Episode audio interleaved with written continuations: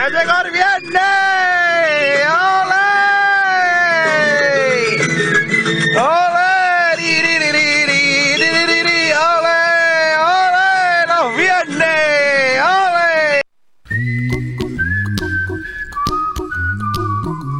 ¡Ole, ole los viernes! El mejor día de la semana. Lo primero, saludar. Las barritas, chiquitas, chiquitos y chiquites, a todos, todos, todas, todes, todes, todos, todos. Hoy es que estoy con todos. Bueno, pues eso, que ya estamos a viernes, 19 de noviembre, viernes, viernetes, como siempre digo, les habla desde Finestrat para el mundo mundial, Manuel Ángel Safranelles, Panzolo para los amigos y para los enemigos. Dos horas de radio con ustedes y vamos a empezar. Hoy tenemos además un día internacional importante. ¿Cuántas veces han oído ustedes eso de, joder, ¿por qué no hay un día internacional del hombre? El día de la mujer, trabajador a la mujer, no sé qué. la- Pues tenemos un día internacional del hombre. Lo que pasa es que no lo decimos, no lo publicitamos. Y es hoy. Hoy es el Día Internacional del Hombre. Les voy a explicar el origen de este día y por qué se celebra. Fue Thomas Waster, que es un, señor que era profesor de la Universidad de Missouri, Kansas, en Missouri, el que estableció, porque sabrá por qué, el Día Internacional del Hombre. Lo hizo en 1992, ya en el siglo pasado, ¿eh? ya han pasado años. Aunque no se popularizó, eso sí, hasta 1999, año en que empezó a ser observado a nivel mundial. Ingeborg Breines, que no sé quién es esta, ah sí, la directora del programa Mujeres y Cultura de Paz de la UNESCO, apoyó la iniciativa. Al apoyo dijo, hombre, porque estos señores también tienen que tener su día. Entonces, Ingeborg Breiner dijo, pues yo la apoyo.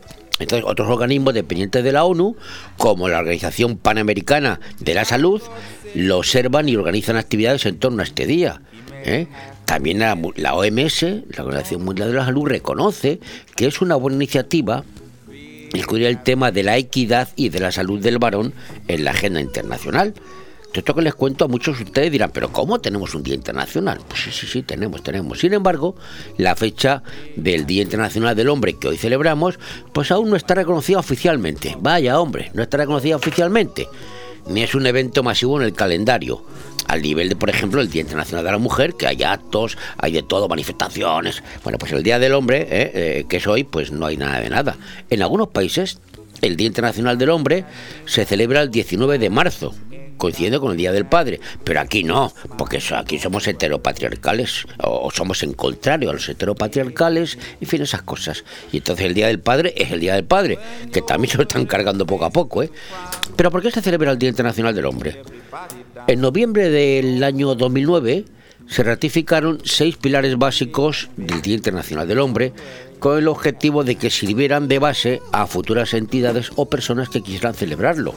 Se pueden resumir en los siguientes puntos. Vamos a. Primero, promover modelos masculinos positivos y más normalizados.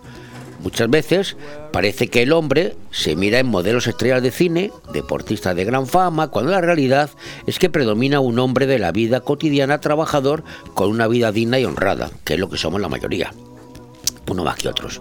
Eh, punto 2. Celebrar las contribuciones del hombre a la sociedad, eh, a la familia, al cuidado de los hijos y del medio ambiente, porque algo habremos hecho los hombres, ¿no? También habremos hecho algo, habremos creado familia, eh, hemos tenido hijos, en fin. Otro tema, el 3. Hacer hincapié en la salud y el bienestar de los hombres, tanto física como en el plano espiritual y emocional. ¿Qué cosas nos piden? eh? Otro punto, el 4, poner de relieve la discriminación contra los hombres en las actitudes y expectativas sociales. Sí, sí, discriminación contra los hombres. Se pone de relieve. Aunque eso parece que no existe, también hay discriminación contra los hombres. También se pretende mejorar las relaciones de género y promover la igualdad de género. Eh, estamos hablando del Día del Hombre, no del Día de la Mujer. Y promovemos, promueve este día, las relaciones de género y promover la igualdad del género. Y el punto sexto dice crear un mundo más seguro y mejor donde los hombres puedan alcanzar su potencial pleno. Ahí está, nada. ¿Mm? Pues es lo que les quería comentar, el Día del Hombre que celebramos hoy. O sea, que no vuelva a escuchar yo decir que no tenemos Día Internacional del Hombre y sí hay muchos días de la mujer, porque lo tenemos. Otra cosa es que se le dé la bola que le corresponde, que se le dé presta atención y que tengamos manifestaciones. Hasta ahí no hemos llegado todavía. Otro, otro tema. Hoy, hoy es un día especial. Es el Día Mundial del Retrete sí, del saneamiento.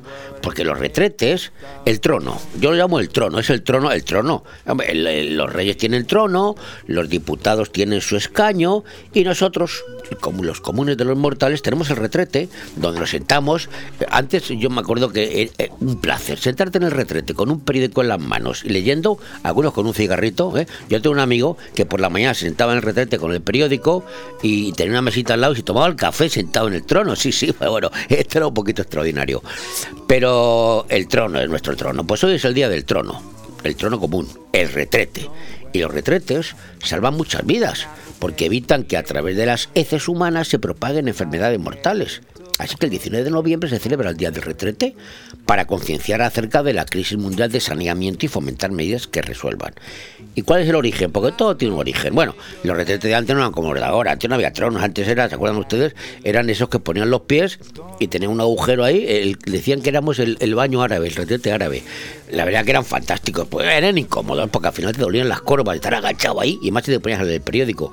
Pero el, bote sifónico te caía justo el, el agujero que había y pum, era fantástico. Aparte que eso, la posición esa te hacía contraer los músculos del vientre. Era, era una maravilla porque lo digo claramente, cagar es un placer, ¿eh? igual que comer. Para que la gente parece que no le gusta, pero ¿a quién no le gusta una buena, eh?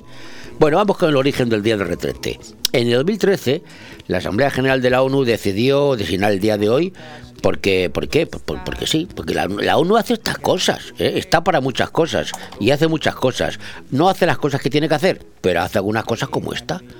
Y el motivo de celebrar hoy el Día Mundial es por qué, pues porque en la actualidad, eh, bueno, hay países que todavía no están desarrollados, eh, no tienen retretes y hacen las cosas muy mal hechas. En la actualidad hay 4.500 millones de personas un 60% de la población humana que no cuenta en su vida los sistemas que eliminen los excrementos de forma segura y 892 millones siguen defecando al aire libre, agachados en posición, ya saben.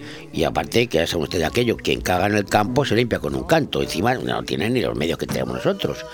En torno a 1.800 millones de habitantes del planeta beben agua no potable que podría estar contaminada por heces. Sí, 900 millones de estudiantes en todo el mundo carecen de instalaciones para lavarse las manos. ¿eh? Crítico en la propagación de enfermedades mortales, como estamos viendo ahora. Hay que lavarse las manos, bien lavaditas, pues, y más ahora con lo del COVID, aunque ya hemos aprendido a lavarnos las manos. Hace un año y pico que hemos aprendido a lavarnos las manos. El 80% de las aguas residuales generadas por la población mundial regresan al medio ambiente sin ser tratadas o reutilizadas. Hay los retretes con sus conductos para que vayan a donde tiene que ir. En fin, es lo que le quería contar. El desarrollo sostenible, claro, hay que desarrollo sostenible. Pues bueno, hoy es el Día Mundial del Retrete. Y claro, claro, claro, como no hay dos sin tres, hoy también es el Día Internacional de la Mujer Emprendedora. Para compensar el Día del Hombre, el mismo día ponemos el Día de la Mujer Emprendedora ¿eh? y ya está. Eh, pues ya está, la mujer emprendedora, una fecha que busca, entre otras cosas, reivindicar los derechos salariales de las mujeres con respecto a los hombres, claro. ¿eh? Esta desigualdad es bastante notoria en alguna parte del mundo, según dicen pues es lo que hay. Tenemos el día hoy del retrete, tenemos el día de los hombres y por supuesto también, claro, las mujeres más o menos, Día Internacional de la Mujer Emprendedora. Y también tenemos, como siempre, efemérides y hechos históricos que han ocurrido. Hace 527 años, un día como hoy, 19 de noviembre, pero de 1493, Cristóbal Colón, sí, el nuestro, en su segundo viaje, descubrió la isla de Borinquen, así se llamaba la isla de Borinquen, a la que él llamó San Juan Bautista. Y hoy es San Juan de Puerto Rico, un estado asociado a, a, los USA, a los americanos. Pero bueno, eh, es una isla más española que otra cosa, lo sigue siendo. Seguimos siguen hablando español, aunque bueno, un estado asociado a los puertorriqueños tienen, son eh, ciudadanos norteamericanos, pero de segunda. No le gusta que se lo digan, pero sí, son de segunda. Pero bueno, otra cosa, eh, hace 456 años, en 1564, dos navíos grandes, grandes, dos pataches y un bergantín, zarparon del puerto de Navidad, en México, al mando del español Miguel López de Legazpi, con 380 hombres y con la misión de conquistar y colonizar el archipiélago filipino, donde llegaron el 13 de febrero de 1565. Una vez allí, pues no encontraron prácticamente oposición de los nativos y tomaron posesión de los territorios casi sin verter sangre. El 15 de mayo de 1571 conquistaron Manila, en la isla de Luzón, la capital de, de Filipinas y la erigieron como capital de ese bastión del imperio español que nos duró bastante tiempo. Luego ya vino lo de los últimos de Filipinas, la película aquella, en fin, tuvimos que salir de allí. Pero bueno, esto era cuando España era una, una España grande y teníamos posesiones por todos los sitios. Hace 201 años, en 1819, en Madrid se abrió al público el Museo Real de Pintura y Escultura, más tarde conocido como el Museo del Prado, una de las mejores pinacotecas del mundo. Yo como soy de allí digo que es la mejor del mundo. Aquí dicen que es una de las mejores, para mí la mejor. Eh, bueno, pues se abrió esta pinacoteca bajo la dirección del Marqués de Santa Cruz y del pintor Vicente López, que fue los que dirigieron aquello.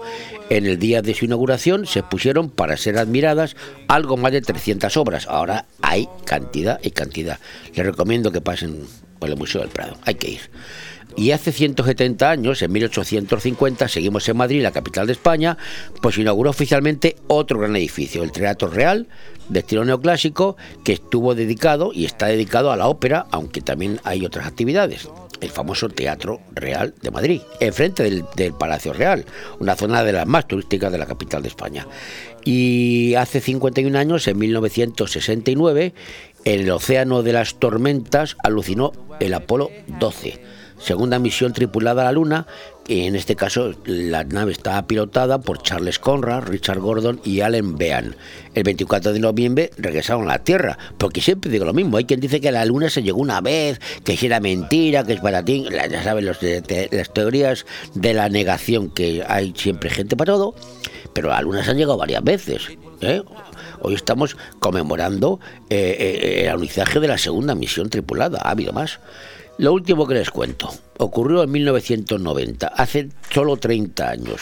Algunos historiadores señalan para el día de hoy, de 1990, como el final de la Guerra Fría, cuando hoy, precisamente, se reunieron en París eh, Estados Unidos y la Unión Soviética y otros 30 estados de la Conferencia para la Seguridad y la Cooperación de Europa, en Europa, que concluyó el 21 con la firma de la Carta de París para una nueva Europa. Bueno, esto es la teoría, hace 30 años, pero si les digo a ustedes que la Guerra Fría eh, no es que no, que no acabó, para mí es opinión esto ya, ¿eh? se templó un poquito la Guerra Fría y seguimos teniendo guerra templada. No, don't worry. Be happy. Que por cierto, el lunes arreglo lo de las plusvalías, ¿eh? Ahora, con Inmobiliaria Costa 3, si efectúa la reserva de un chalet de su promoción Dimalvir Villas antes del 31 de diciembre, le obsequia con una semana con todos los gastos pagados en un hotel de 5 estrellas en Maldivas para dos personas o su valor canjeable por mejoras en el chalet o mueblamiento en la vivienda. Dimalvir Villas, un toque de clase en el Albir. Más información en el 616 66 24 64 y en la web www.costa3.com.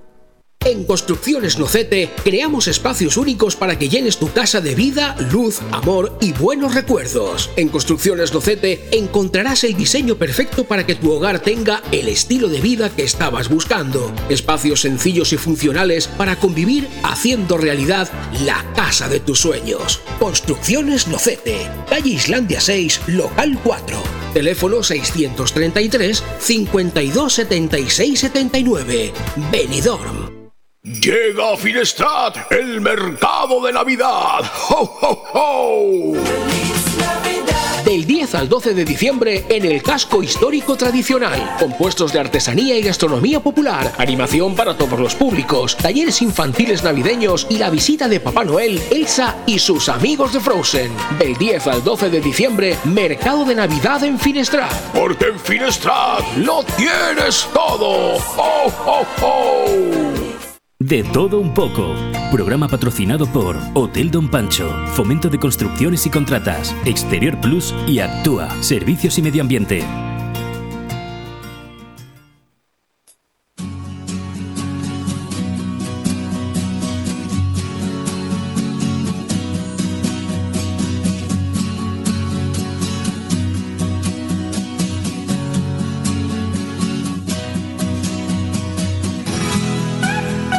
Hoy le voy a ceder los trastos de matar a mi compañero Leopoldo ¿eh? en el editorial, monólogo o en el inicio del programa, porque hemos descubierto los dos, hemos leído un editorial del ABC de hoy, fantástico, y nos hemos puesto a discutir sobre él. Bueno, a discutir no, estamos de acuerdo perfectamente en lo que dice ese editorial y hemos acordado pues que se lo vamos a traspasar a ustedes también. Así que Leopoldo, cuando quieras. Sí, es que además es que no hay más remedio, y en eso coincido contigo, que eres más perseverante que yo, en que estas cosas hay que recordarlas día a día, porque son absolutamente alucinantes. Vamos a ello. Se titula El ADN de Podemos. La impunidad política con la que se conduce Podemos es una manifestación bien expresiva de la doble moral de la izquierda ante la corrupción que Podemos tenga varios dirigentes condenados penalmente e inhabilitados por cargo, para cargos públicos es, por sí, muy grave. Que Podemos tenga abiertas varias investigaciones judiciales por uso irregular de dinero, ya sea por financiación ilegal procedente de Venezuela o por pagar a una niñera a disposición de la ministra Irene Montero, es también, en un régimen de transparencia política, muy grave.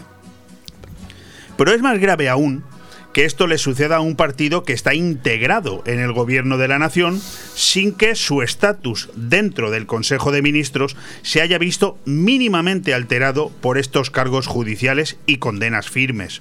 Por el contrario, lo que ese mismo gobierno, con Pedro Sánchez a la cabeza, ha consentido es que los ministros de Podemos carguen contra los jueces como si fueran activistas de asamblea. No hace falta recordar los casos de políticos europeos que han dimitido por haber plagiado unas cuantas páginas de su tesis doctoral. Tampoco hace falta recordar la dimisión del primer ministro austriaco, Sebastian Kurz, solo porque aparecía implicado en una investigación de la Fiscalía por posible corrupción. Las pruebas falsas de la falsa moral de la izquierda por la regeneración del país están aquí mismo, en España, como son la moción de censura a Mariano Rajoy por una frase maliciosa en una sentencia, o la de Xavier Albiol, por aparecer en unos papeles de los que nadie ha dicho que sea ilegal o delictivo, o la muerte civil de Francisco Camps, exonerado de toda culpa en nueve de diez investigaciones penales, con la última aún en fase preliminar. Por ejemplo, en España se ha normalizado que la corrupción y la violencia que practica la izquierda son disculpables porque todo lo hace por el pueblo. Incluso cobrar cientos de miles de euros del gobierno de Venezuela para extender el credo bolivariano en España la ausencia de ética pública en la izquierda es un lastre para el crédito de la democracia y un atentado a la integridad de las instituciones. Cuando se dice que la izquierda ejerce una pretendida superioridad moral, es cierto, porque ha logrado despojar sus, a sus delincuentes, sospechosos y corruptos de cualquier significación reprochable. Es un acto de anestesia de los recursos de la democracia para mantenerse digna. En el gobierno hay un partido que insulta a los jueces y tacha de conspiración cualquier investigación judicial sobre su financiación. No es un consuelo pensar que si la izquierda ha normalizado estas actitudes indignas es porque la sociedad acepta que la izquierda no puede ser de otra manera alguien sensato debe de quedar en el socialismo español para levantar la voz frente a una colaboración que solidariza al PSOE con un partido instalado en el Código Penal y en todo caso en la responsabilidad política más indiscutible. La farsa de que la corrupción de la derecha es delito y la de la izquierda una conspiración de la extrema derecha judicial, hace tiempo que dejó de ser una exageración para mutar en la punta de lanza de un discurso antidemocrático y socialmente tóxico. No es necesario que cada irregularidad que se atribuye a Podemos, al actual y al de sus padres fundadores, Iglesias, Monedero, Vescansa y Errejón, sea constitutivo de delito para que provoque una reacción de depuración ética y política de su condición de socio de gobierno.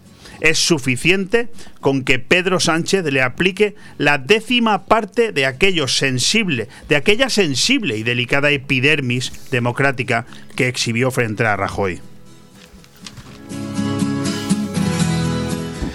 Bueno, y ahora te digo lo que te he dicho antes. Y porque todo esto lo sabemos todos, pero esto, Pues, ¿qué afecta? Pues te voy a decir alguna cosa importante, al menos para mí.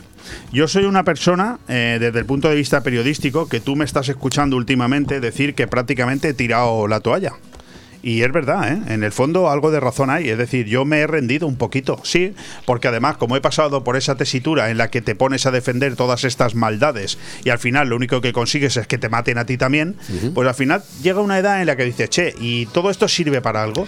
Pero ahí tú y yo no estamos de acuerdo, pues yo soy los que digo que no hay que dejar pasar ni una y que hay que seguir perseverando. Pero eso es lo que te iba a comentar ahora, que creo que en el fondo tienes razón, porque da igual, es decir, esto se nos, se nos va de las manos de una, eh, a unos niveles que eh, toca repetir este tipo de editoriales, este tipo de cosas, toca repetirlas cada día. Ayer tú y yo comíamos con un compañero periodista que nos decía, mi madre, cuando te escucha por la radio, a ti, Leopoldo, dice, ¿es que tendrá algo contra Pedro Sánchez? Y Claro, y yo me sonreía. O sea, o sea, entonces aquí lo que queda en el oyente es si yo tengo algo contra Pedro Sánchez. Correcto. O sea, no queda en el oyente todas las barbaridades, butades, sinvergonzonerías, mentiras y golfadas que estamos soportando de un gobierno criminal y judicialmente en- con varias sentencias penales ya que como tú dices no han no ha pasado nada. No ha pasado nada. Eso no es lo importante, no. Lo importante es que lo diga Leopoldo. Es que es ridículo, Manolo, es ridículo.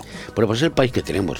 Y luego, te- y luego tú me dijiste el otro día, bueno, la última encuesta ha bajado un poquito, pero el, el tema es ¿por qué no baja tanto el Partido Socialista? Es que después de todo esto sale la encuesta, y no la de Tezanos, que esa no vale para nada, alguna otra encuesta seria y Sí, pierde, sí, no. pierde en- uno, en- pierde en dos solo. todas las encuestas ¿Cómo es serias, en todas las que tú y yo consideramos serias, que lo son todas, menos la del CIS, Sí. evidentemente tampoco es porque lo digamos tú y yo, es que es así. En todas, el PSOE ha perdido, evidentemente, unos cuantos puntos con Poquito, referencia. pero poquito. Pero poquito, sí, pero ha pasado a lo mejor de 120 escaños que tiene ahora a 100. A mí me parece que esa bajada es ridícula para lo que está pasando en este país, porque a mí no me sorprende que haya perdido 20. Lo que me llama la atención es que mantenga 100 escaños y ya no hablo del Partido Socialista, porque esta editorial también dice, ¿habrá algún socialista por ahí todavía que quede decente con capacidad de, de, eh, digamos, de rearmar el, eh, digamos, la- la- la- las, el socialismo en sí, ¿no? Es que yo hablo de Pedro Sánchez. O sea, me parece un tipo, como lo describió en su momento Arturo Pérez Reverte en un programa de televisión, un maquiavelo mejorado, es decir, un tipo peligrosísimo, un tipo al que ha llegado, el, ha llegado al punto de darle exactamente igual lo que esté pasando en este país, que quizás ahora no estamos dando ejemplos, pero es que necesitaríamos todo tu programa para poner en este momento sobre la mesa todos los sectores que están sublevados en este momento, amenazando con huelgas. Yo esta mañana, leyendo precisamente la prensa, he descubierto tres o cuatro sectores más. Esta mañana he descubierto también, eh, creo que son los ganaderos, los que fabrican la leche, que dicen que nos siguen, los de, bueno, los que fabrican, eh, los que eh, producen el tabaco en Extremadura, las peluquerías que ya lo hemos hablado. O sea, los, de, los de los transportes, los de la, eh, la gasolina, el- el- la luz. eh, Es, es una locura. Yo he ido a ponerle ahora gasolina al coche de mi hijo hace un ratito y, y me dice mi hijo, papá, llevo el coche a mitad, llevo el coche a, el depósito a mitad. Digo, bueno, venga, va, pues te lo lleno y así ya eh, no, no, no tienes problemas. Llenarle la mitad del depósito me ha costado casi 50 euros. La mitad. Está- o sea- está- ya estaba uno, uno y medio, uno, uno, seis. Es que es una locura. gasolina, es que claro. con 50 euros llenábamos el depósito no hace demasiado tiempo. Ahora a lo mejor meses. Meses. Un año como mucho. Y ahora llenas la mitad. O sea, es que el precio de la gasolina se ha multiplicado casi al doble. Mira, cuando la pandemia, hace un año y pico, cuando empezó la pandemia, cuando el encierro, es cierto que no había demanda, yo he llegado a echar gasolina, en mi coche de gasolina, a un euro. Un euro, ahora está a un y medio.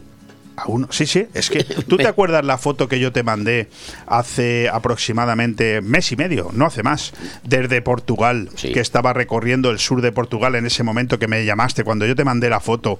Y te mandé una foto de un letrero con los precios de todas las gasolinas en Portugal. Y te dije, mira el precio de la gasolina aquí, que es bastante más, estaba bastante más caro. Bueno, ya estamos igual. Igual. O sea, ha pasado un mes y medio y nos hemos equiparado a Portugal en los precios de las gasolinas. Y a lo mejor alguno que me escuche podría decir, entonces no es tan cara, porque estamos igual que el resto de países, ¿no? Bueno, es que eh, la comparativa no me vale, porque habrá que ver otro tipo de situaciones que se están dando Portugal que seguramente son mucho más económicas que las que tenemos aquí. O sea que eso no me vale, ¿no? O sea, es una locura hacia dónde estamos dirigiendo este país. ¿eh? Pero yo he llegado a una conclusión. Yo tengo más años que tú. Yo he vivido el franquismo, mm, la última etapa, ¿no? bastante. He vivido la transición, he vivido el triunfo de Felipe González, he vivido el triunfo de Suárez en la UCD.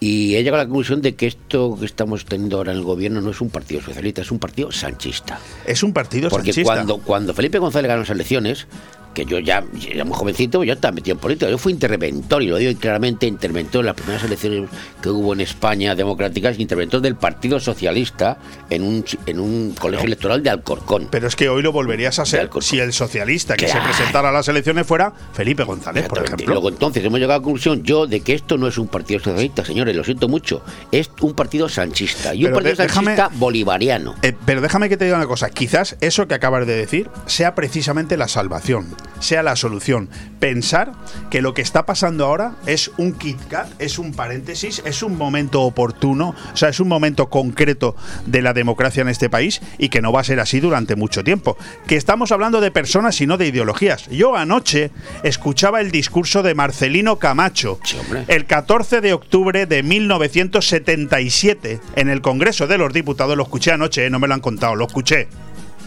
decir, hablar de la ley de amnistía. Marcelino Camacho, del Partido Socialista, perdón, del Partido Comunista y dirigente de comisiones obreras durante mucho tiempo, decir, año 77, en el Congreso de los Diputados, este es el mejor momento que podremos vivir jamás los comunistas de este país, porque esta ley de amnistías nos equipara a todos en la misma situación para dejar ya de lado el pasado, olvidarnos del pasado, vivir el presente en paz y libertad.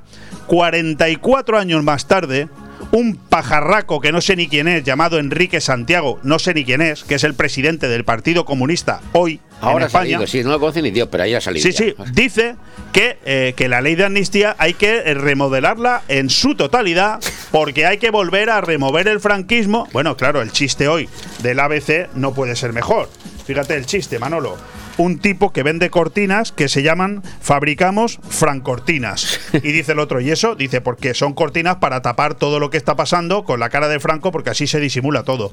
Es decir, estamos ante un gobierno de, de una catadura moral tan baja que es capaz de recurrir a un muerto, eh, que a una persona que falleció hace 46 años, mañana hará 46 años, cada vez que tiene un problema.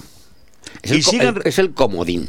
Sigue el comodín. Fran Comodín, Fran Comodín. Como, le- como dice hoy Carlos Herrera en su columna. Así lo Fran dice, Comodín, lo sí, dice, mira, mira, mira, el Fran Comodín, Carlos Herrera hoy en su columna. O sea, seguimos recurriendo a un dictador que murió hace 46 años cada vez que tienen, que, te- que tienen un problema. Ahora bien, cuando les hablas de los etarras, que no hace todavía 15 años mataron a la última víctima en España, 800 muertos de los etarras en España, esos no pasa nada. Eso es- hay que acercarlos a las cárceles, hay que darles eh, un premio cada vez que son recibidos en sus pueblos. Claro, ¿por qué? Porque este sinvergüenza necesita el voto de estos etarras para seguir gobernando. Y que todo eso lo, sa- lo sabemos ya, ya, ya sé que me vas a decir, si eso ya lo sabemos, pero que no pasa nada en España, perdona, estamos ante una sociedad anestesiada, nos merecemos lo que nos está pasando, nos merecemos una bofetada en la cara todos los días, claro que sí, y una patada en los huevos, si me permite la expresión, el problema- porque somos una sociedad anestesiada, Manolo. No, anestesiada y vamos camino de seguir más todavía. Porque si empezamos a, y vamos a meter un fregado que no tenemos tiempo, en la ley de educación, como está haciendo la educación, eh, en un eh, cómo está Donde pueden pasar los alumnos de curso con, con suspenso, sin ado- problema. Adoctrinando a, a los niños en los colegios. Tú a tu, a tu, a tu, a la hija de tu mujer, que es, que habla lituano, que habla inglés Sí. y que habla español perfectamente, no va a aprobar el curso porque no entiende el valenciano. Claro, claro. Es ridículo. Así es. Es brutal lo que está pasando y que eso lo estén permitiendo aquellos que se hacen llamar profesores. Es decir, personas que están. Que, que tienen unos estudios y que son los garantes de la libertad de expresión y la enseñanza de nuestros hijos, son los primeros que defienden eso. Pero ¿dónde han estudiado estos profesores? Pero es que es, es, es una locura esto, ¿eh? Es una locura, ¿eh? En fin, es lo que hay. Bueno, ahí es lo que hay, señores y señoras. Ahora, cada uno que opine lo que quiera, pero lo que me, me sigue extrañando es que después de esto, que son evidencias, que no es opinión lo que estamos diciendo, es que es evidente, todavía hay gente que defiende. Sí, esta lo mejor de todo, y termino ya, Manolo, es que todo lo que tú y yo estamos diciendo, el 99% de los que nos están escuchando, que son tres, eh, Manolo, el del Cor del Cor, tu amigo este y tal, y uno que me escucha a mí. Y uno Son que me escucha a mí es de Lituania, que lo tengo, mi amigo Jan. Kautas. Los tres que nos escuchan, dos ya lo saben. Lo que pasa es que no hacemos nada. Nos conformamos con la batalla en el bar y la batalla en la comida de la familia. Che, esto no puede ser y tal, pero estamos haciendo algo para, re- para remediar esto. Sí. Porque es que. Llamando, llamando todes. Todo, sí. Es lo que hacemos. Es que España se está metiendo en un lío eh, cojonudo, con perdón de la expresión, que nos va a costar muchísimos años salir. Pensábamos que lo de Zapatero era insuperable. ¿Qué va, hombre? ¿Qué va? Este lo ha mejorado, pero Mira, vamos, la única forma de ¿eh? salir es echando, echando a Sánchez, el partido sanchista de la Moncloa. Ya está. ¿Te acuerdas que yo lo defendí cuando lo echaron de. Me- acuerdo de que tú discutíamos aquello decías, por- no, es que el tío se- resurge de como la vez fénix de sus Pero es que es verdad, es que se la han so- cargado y mira cómo está. Pero me mantengo en mis 13, porque aquello que hizo ese hombre tuvo mucho mérito. Se lo cargó el Partido Socialista, los propios varones, Sí, y, y él tuvo el valor. Pero claro, yo lo que no sabía es que estaba defendiendo a un demente. A un- perdona, es un insulto. Si es un insulto, lo retiro. Un no, no, demente. no, no, no. Un es- demente. es un, tío que no está bien. Es un sociópata. Es un sociópata, es un tipo que con la que está cayendo en España le da exactamente igual y sigue cogiendo el avión privado, el Falcon, que pagamos todos, que tú dirás, bueno, son eso es el, el chocolate del loro. No son los detalles. Un gobernante tiene que ser cauto. No puedes coger el avión privado que te paga el Estado para ir a tus mítines políticos de tu partido. No puedes. No puedes, es imposible. Bueno, lo dejo estar, sí. Bueno, seguiremos, que esto no acaba Sí, todavía. que este no es mi programa, que es el tuyo. Vamos que es viernes, ¿no? Te Ay, vámonos que es viernes, venga. Vamos que es viernes.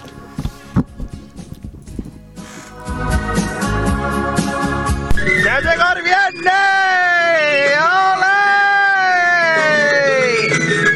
¡Ole! ¡Ole!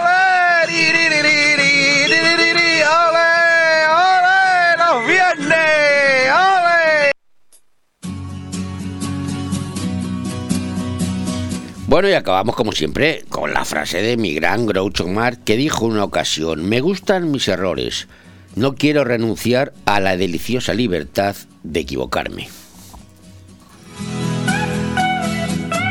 Pero creo que entre todos tenemos que hacer la pedagogía de que la luz no la pagamos todos los días, la pagamos al mes o la pagamos cada trimestre. Tiene dos huevos así de grandes.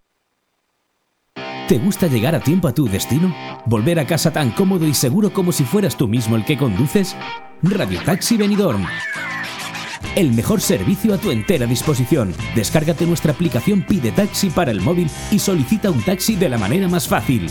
Visita nuestra web radiotaxibenidorm.com. Radio Taxi Benidorm 96 586 26 26. En Milar Fotocine Granada estamos de vuelta. Durante estos días hemos recibido miles de muestras de cariño por parte de nuestros clientes y amigos. Por eso regresamos con más fuerza que nunca. Y nuestra manera de agradecértelo es con grandes ofertas. Nos adelantamos al Black Friday y te presentamos nuevos productos a precios increíbles. Ahora más que nunca. Gracias por tu apoyo. En Milar Fotocine Granada estamos de vuelta. ¿Necesitas vender tu casa o encontrarla de la forma más rápida? Inmobiliaria Empire es la solución. En 45 días podrás vender tu vivienda, ya que tenemos más de 5.000 compradores potenciales. Inmobiliaria Empire, los números uno en Benidorm a la hora de comprar y vender inmuebles, además de tramitar hipotecas y herencias. Nos encontrarás en la avenida Almendros 9 en Benidorm, en el teléfono 966 1066 19 y en inmoempire.com. Y ahora participa en el sorteo de una cesta de Navidad si nos sigues en nuestras redes sociales. De todo un poco. Programa patrocinado por Hotel Don Pancho, Fomento de Construcciones y Contratas, Exterior Plus y Actúa, Servicios y Medio Ambiente.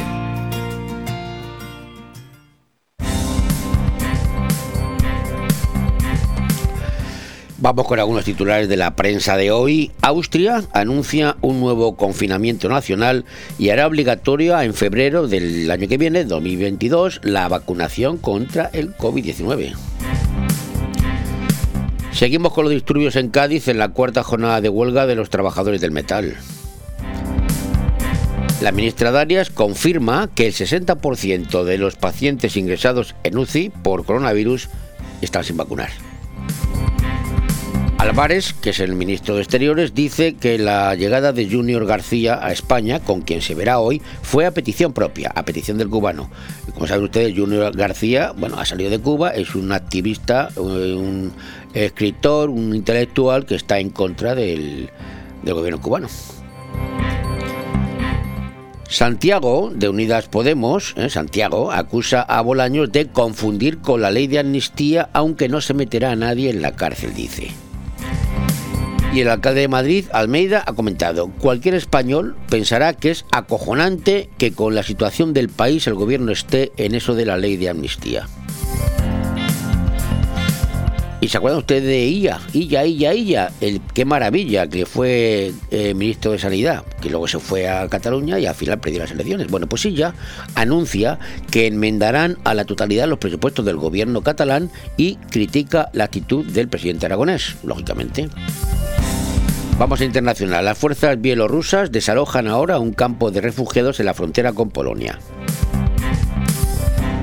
El volcán, seguimos con el volcán. Localizan un terremoto de magnitud 5,1 en Mazo, sentido en eh, La Palma, Tenerife, La Gomera y El Hierro. O sea que esto va increciendo. Ya se sienten los terremotos en las otras islas. Beltrán, del Partido Popular, acusa a Álvarez de Toledo de despender odio contra Génova para vender su libro, eso dicen. La ministra de Alegría pide a Ayuso, la presidenta de la Comunidad de Madrid, que al hablar de educación lo haga con más rigor. Dice, Madrid es la que menos invierte por alumno. Iberdrola pide al juez que cite a declarar como imputado a Del Olmo por la supuesta manipulación de un informe. Y saben ustedes que ahora está de moda lo de los aviones patera, ¿eh? y después de lo de Mallorca, pues ahora tenemos uno en Barcelona. Sigue en el aeropuerto de Barcelona, siguen ahí los 39 pasajeros que se quedaron para pedir asilo. En un enlace, son libaneses, iban a eh, viaje y hizo escalar el avión en Barcelona, como saben ustedes, y 39 se bajaron y están pidiendo asilo.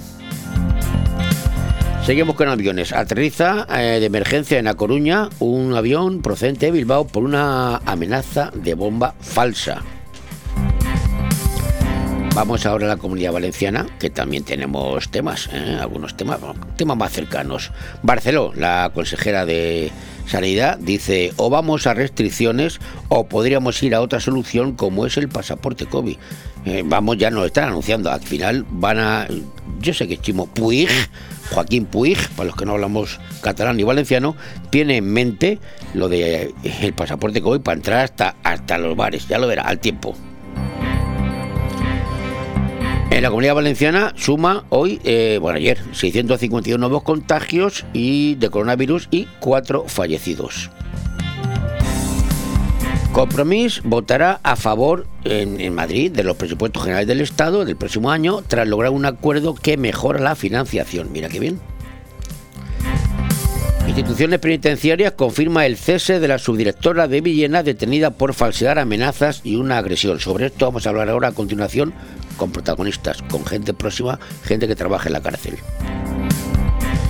Seguimos con esto. La Guardia Civil detiene a la subdirectora de la prisión de Villena que denunció la agresión de varios encapuchados. La ha detenido, ¿eh? Y la comunidad valenciana seguimos. Compromís pide 12 millones más a APUN, para, APUN, para la televisión está aquí en la comunidad, con el objetivo de reforzar la FOR del sector audiovisual. Esto es la FOR del sector audiovisual. Y el Ayuntamiento de Valencia aprueba inicialmente el presupuesto del año que viene con el sí del Rialto y el no de PP, Ciudadanos y Vox. Radio 4G Benidorm, tu radio en la Marina Baja.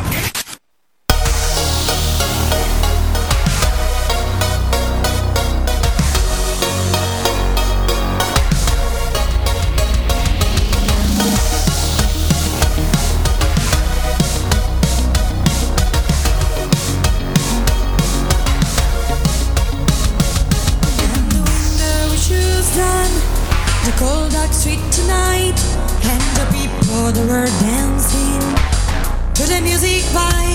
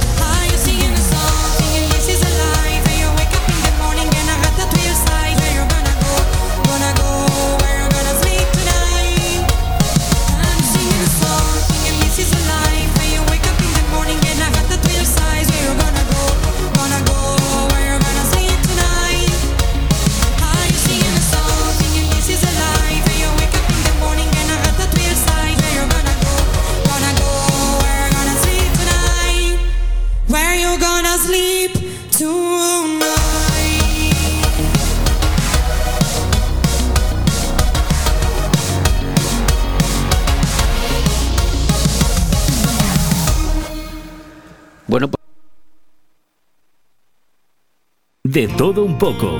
Programa patrocinado por Hotel Don Pancho, Fomento de Construcciones y Contratas, Exterior Plus y Actúa, Servicios y Medio Ambiente. Bueno, pues decía que, lo he dicho antes, cuando hemos leído titulares de prensa, que Instituciones Penitenciarias ha confirmado el cese de la subdirectora de Villena detenida por falsear amenazas eh, y una pr- presunta eh, agresión. Y sobre esto vamos a hablar, y otras cosas más, claro, con Loli Antón. Loli Antón es abogada, además trabaja en esa prisión en, en Villena. Ella está, bueno, está acostumbrada a tratar, como digo yo, con los malos, bueno, con gente conflictiva y bueno, es eh, funcionaria y seguro que, que de este tema sabrá algo más, porque sobre esto últimamente está en todos los medios de comunicación, incluso a nivel nacional, lo de lo que está ocurriendo con la, lo que ha ocurrido o está ocurriendo con la subdirectora. Eh, Loli Antón, buenos días. Buenos días, Manuel. Pues eh, sí, eh, desgraciadamente y realmente está en auge en todos los medios de comunicación la noticia. Y desde instituciones penitenciarias, desde el Centro Penitenciario de Villena en concreto, eh, deciros que mm, aparte de ser un incidente muy desagradable, está todo bajo trámites eh, procesales, hay un juicio abierto. Todavía tenemos que hablar de presunción, de existe la presunción de inocencia. Em, a nuestra subdirectora de seguridad, que ya no es porque ha sido cesada, se le imputa la posible comisión de un delito llamado en el Código Penal simulación de delito con una pena de seis meses a un año. Y mm, todo está, como aquel que dice, en trámites judiciales y habrá que esperar a que exista una sentencia firme con la absolución o eh, con la confirmación de la comisión de este presunto delito. Estamos todos a la espera de ello. Yo voy a recordar un poco para quien no sepa de qué estamos hablando. Esto es por unas imágenes que, que yo he visto en la cárcel de Villena de unos funcionarios que parece ser que redujeron a un preso peligroso, o, o si lo parecía, le redujeron de una manera un poco violenta y la subdirectora, esta señora, estaba llamada a declarar. Además vive en Benidorm, creo que vive aquí en Benidorm. Eh, estaba llamada a declarar y ella parece ser que dijo que le habían al salir de su casa una mañana temprano para ir a- al centro penitenciario había sido atacada por unos encapuchados tal bueno ahí está el tema y ahora por lo que se ve pues puede ser una, una, una, una falsedad no había amenazas Ese es el tema. Pero bueno, ahí está, está pendiente, como hemos dicho, como se ha comentado Luis Antón, y lógicamente estas cosas hay que tratarlas con, con delicadeza porque nunca se sabe. A veces no- las cosas no son como son, sino como parecen. En fin. Loli, yo quería comentarte otra cosa. Eh, este sábado, este sábado en Madrid se van a, a manifestar en contra de la ley de la ley de seguridad, que a vosotros os afectará de alguna manera, porque tra- trabajáis en el sector de alguna forma. Se van a manifestar policía, guardia civil, Mossos de Escuadra, toda la policía en contra de esta ley. Yo sé que también en, instituciones penitenciarias, los funcionarios que trabajáis, tampoco estáis muy contentos y también tenéis algunas cosas que reclamar, ¿no? Efectivamente, Manuel. Eh, nosotros de manera directa no nos afecta la ley, puesto que todavía no somos considerados como fuerzas y cuerpos de seguridad. Pero de manera indirecta y por solidaridad a cuerpos que defienden la seguridad de nuestro Estado, en la que no estamos directamente incluidos, pero sí que nos sentimos y dentro nos afecta. Claro que hay quejas en todos los ámbitos laborales, tenemos peticiones y necesitamos que más apoyo por parte de la Administración Pública, por parte de nuestro Ministerio, Ministerio de Interior. Por supuesto, a veces estamos muy, muy, muy desprotegidos y desde fuera no se ve exactamente igual como cuando estás dentro desempeñando tu trabajo, en el que cada vez más los presos tienen más derechos y esto supone una minoración de los nuestros. Entonces, obviamente, en algunos determinados momentos quedamos muy, muy desprotegidos. Bueno, otro tema que quería comentar contigo, el tema de inmigración. Tú estás acostumbrada en tu profesión, en la cárcel, a tratar con gente, bueno, pues gente delincuentes, gente con problemas, eh, menas jovencitos, gente que viene de manera ilegal, que acaba en la cárcel, por desgracia, todos los que vienen, no todos acaban trabajando e integrándose, algunos incluso pues acaban en, en prisión. Y, y tú estás observando lo que está pasando en, en la frontera de Bielorrusia con Polonia, la cantidad de gente que está entrando. ¿Qué me tienes que decir a eso? Bueno, me has hecho intentando dos entrar en la Unión preguntas. Europea, ¿eh? Sí. Sí. Me has hecho dos preguntas, ¿no? Sí. Yo eh, creo que se está utilizando la migración, como lo cree muchísima gente, como arma política. ¿eh? Ocurrió en España con Marruecos, ya lo sabemos, y ahora creo que una cosa similar está ocurriendo en Polonia. Además, es que creo que va a ser un verdadero problema que se va a utilizar más veces en el futuro y es una pena que se utilice el tráfico de personas, el derecho que tienen a una vida digna como arma arrojadiza a países por ideologías políticas. Este es un tema y otro tema es el tema de los menas. Es un tema conflictivo porque aquí juntamos migración con eh, menores de 18 años. Hay un montón de eh, mm, centros de acogidas en España que destinan unas cantidades eh, de dinero a sustentar a aquellos que van allí. Una población muy amplia de los eh, que habitan en estos centros de menores son menas, que son menores extranjeros no acompañados, como indican sus propias siglas. ¿Cuál es el problema? La conflictividad que se genera alrededor para los ciudadanos de los municipios de estos centros de acogida de menores. Está demostrado que aumenta el grado de delincuencia. Aparte de esto, los menas son muchos de ellos carnes de cañón. Yo en prisión recibo a los internos que llegan y llegan con 19 años y muchos de ellos son inmigrantes que no tienen arraigo social en España, que no tienen familia y que conciben la delincuencia como su modo de vida habitual. Ahora también estamos viendo otro otro fenómeno a- a- asociado a la inmigración ilegal. Bueno, después de lo de Ceuta que hemos comentado, lo de Bielorrusia, el otro día en, en Mallorca un avión hizo una escala y salieron corriendo 15 o 20. Ahora tenemos un caso igual. Los aviones pateras que se están llamando ya así. Otro en Barcelona. En Barcelona tenemos 39 Sí. personas pidiendo asilo que han entrado también procedentes del Líbano. Eh, se- se- ¿Cómo es fácil entrar en España y para luego, bueno, integrarte o no? ¿Es fácil entrar en España? A ver, eh, para entrar en España tienes que tener o debes de cumplimentar una serie de requisitos. Tienes que entrar por, de manera por los sitios adecuados, tienes que tener un pasaporte, tienes que tener un visado y no tienes que tener antecedentes penales, obviamente. El problema es que nuestra ley necesita una reforma, porque una vez que están en España, fíjate, te voy a contar una cosa que te va a chirriar. Para alcanzar o para empadronarse, se puede empadronar una persona que está irregularmente en España siempre que presente algún tipo de contrato de alquiler. Solamente con decirte eso, aparte de todas las figuras que existen de reagrupación familiar, de arraigo, facilidades a eh, que las personas que entran a nuestro país logran colarse, como tú lo has dicho, saliendo corriendo, luego adquieran una normalidad, se puedan empadronar y tengan derecho a la asistencia sanitaria básica y a la escolarización, por ejemplo, también básica. Entonces, eh, una vez están aquí, eh, se les da muchísimo, se les otorga eh, una serie de derechos asimilados a las personas o a los migrantes que llevan una vida regular y que han entrado de manera regular en nuestro país. Tú que estás trabajando en instituciones penitenciarias, sabes seguro lo que cuesta un preso, lo que cuesta un...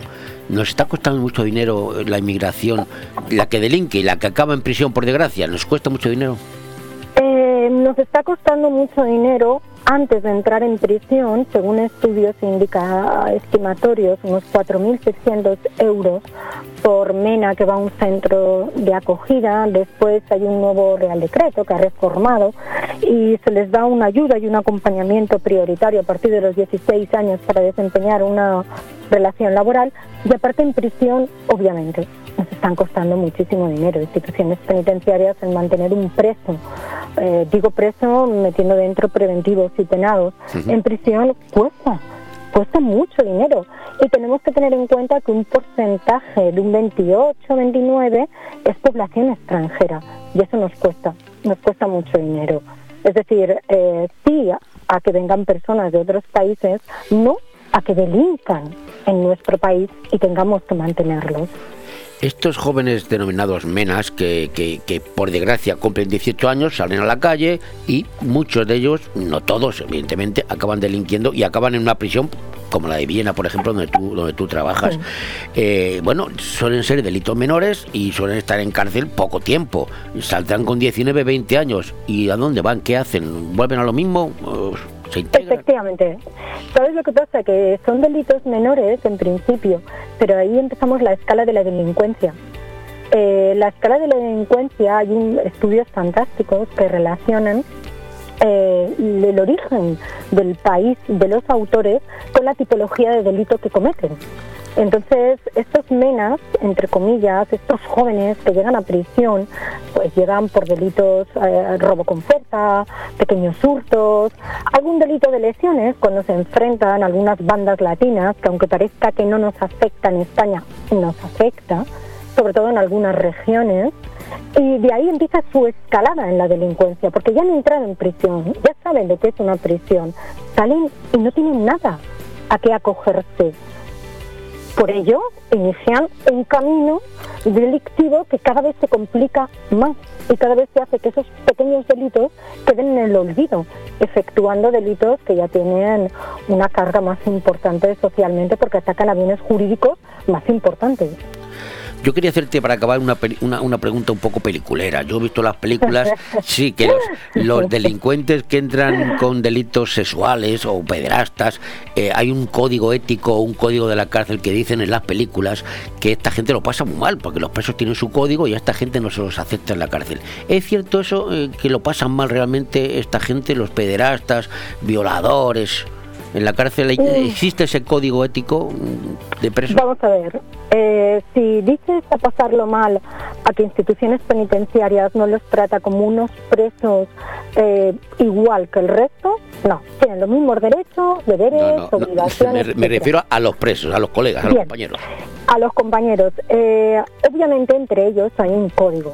Y los pederastas y em, asesinos de niños siempre han estado muy mal vistos, pero te diré que hay módulos dentro del reparto eh, interior de la prisión en la que se aglutinan la mayor parte de, personas que cometen este tipo de delitos. Por lo tanto, no los vamos en principio a enviar un módulo en el que sepamos que eh, van a efectuar algún tipo de venganza contra ellos. Es decir, van dentro de prisión, siempre que las condiciones arquitectónicas lo permitan, a módulos específicos para este tipo de población reclusa. Sí, porque yo creo que uno muy famoso, por desgracia, está en la cárcel de Villena donde tú trabajas, este que mató a los niños en Córdoba, creo que fue en Córdoba. ¿Bretón? Bretón, Bretón, sí, Bretón. Estuvo ahí, ¿no? Creo. Estuvo aquí, estuvo aquí Bretón, pero Bretón tuvo una, una mediatización social, es verdad, y lo conocemos todos, y pero hay más. Hay No solamente es Bretón. El matar a los niños, tanto por parte de mujeres como de hombres, eh, por venganza, eh, el móvil de la venganza a la pareja, es algo que lo vemos con mucha más eh, normalidad de lo que nos gustaría verlo. No sé si te puedo hacer esta pregunta como funcionaria que eres y a lo mejor te pongo en un brete, pero tú crees, Bueno, ¿tú crees pues no que hay contestaré. Bueno, pues te la voy a hacer y me contestas. ¿Tú crees como que hay que endurecer las penas con este tipo de delitos con esta gente? Por supuesto. O sea, el Código Penal está ahí, le, le falta algo.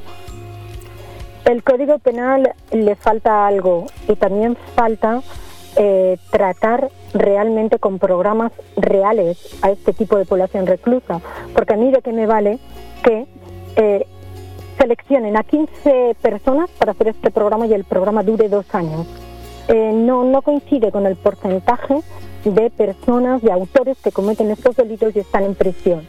Eh, ahora te lanzo yo a ti, Manuel. ¿Tú crees que en dos años 15 personas que cometen esta tipología de delito se- podemos trabajar con ellas y qué hacemos con el resto?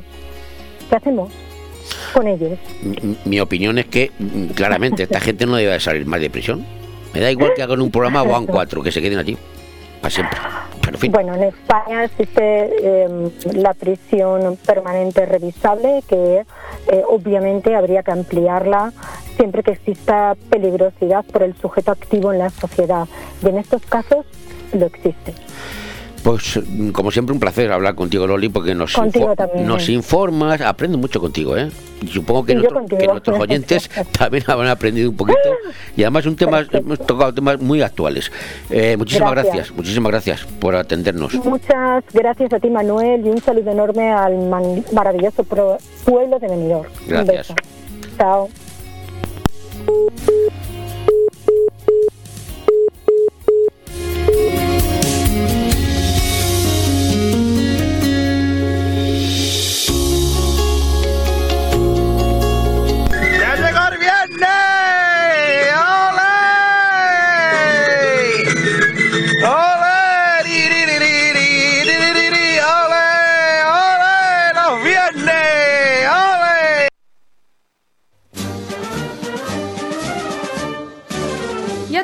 Com t'agradaria que foren aquestes festes?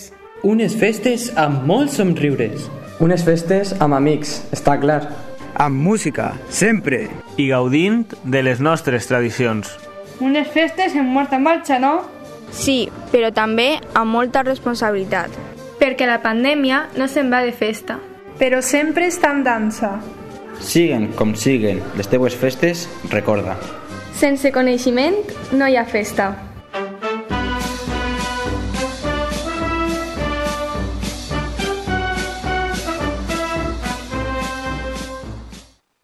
Taberna Andaluza se une a la fiesta, a las fiestas de Benidorm, ya que disponemos de menús cerrados tanto para grupos como comidas y cenas de empresas. Ah, sin olvidar nuestro pedazo menú diario. Vamos, para darte una buena jarta, Guillo. Reserva ya al 96585-1087. Estamos en calle Esperanto. Benidorm, Taberna Andaluza. Tú la haces diferente.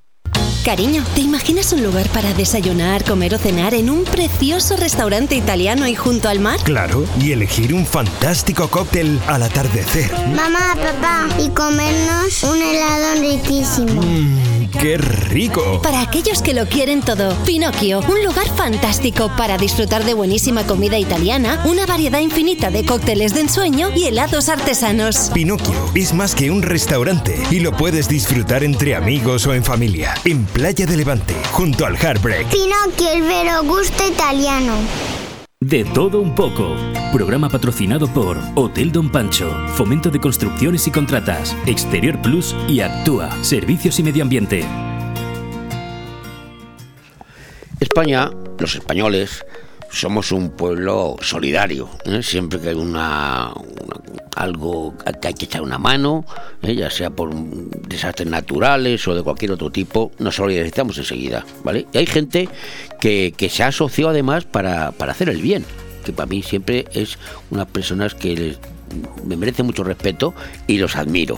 Entre ellos, pues por ejemplo, el Club de Leones. Hay otras asociaciones, pero el Club de Leones, que están en toda España prácticamente implantados, pues son personas que se dedican a hacer el bien, y lo digo claramente, a hacer el bien y ayudar a los demás.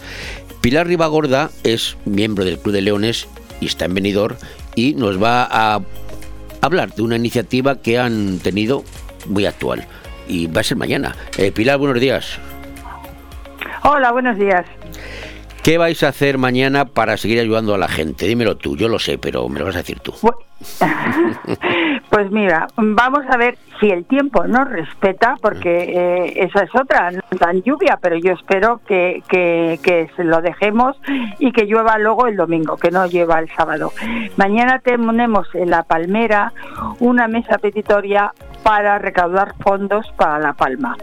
La Palma sabemos que está sufriendo, llevamos ya ya dos meses y pico de con el con el problema del volcán que creo que es horroroso. Yo no sé si yo podría vivir allí este todos los días con movimientos sísmicos y, y temblores y, y era es, es terrible lo que están pasando esta gente. Y luego aparte que se han quedado mucha gente se han quedado sin nada nada de de, de, de- de- de lo que han estado trabajando durante toda la vida. O sea se han quedado absolutamente en, en la miseria en, en la calle. Entonces bueno pues vamos a hacer una mesa peditoria ya te digo para beneficio para la palma. Y además te voy a comentar una cosa y es que en nuestra ayuda va a llegar eh, íntegramente al 100% porque eh, no es como el gobierno que dice que va a mandar ayudas todavía no las ha mandado. Pero en fin, Sí, bueno. nosotros pasemos, pasemos de largo. Nosotros tenemos allí en La Palma un club, ¿sabes?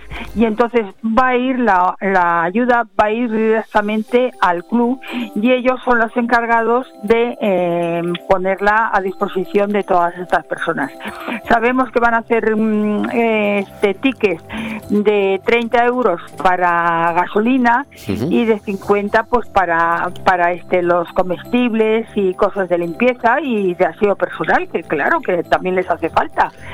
Y entonces bueno pues eh, vamos a ver si podemos mm, entre todos llamar un poco la conciencia de de venidor y poder este mandarles pues una cantidad mm, aceptable lo que sea está bienvenido y todo es bien recibido sea mucho poco lo que sea es solamente tener voluntad Me he quedado con eso, con eso de que dices de que nosotros sí les va a llegar directamente tal. Bueno, ¿cómo lo vais a hacer? ¿Cómo le va a llegar directamente? ¿Cómo, cómo lo tenéis pensado hacer? Pues por eso te digo, porque en- nosotros lo enviaremos al Club de Leones de La Palma. Ah, o sea que a través de entonces, vuestra, a través de vuestras eh, perfecto. ya, Claro, ya no. claro, claro. Así no se claro. pierde ni un euro, Nosotros- seguro.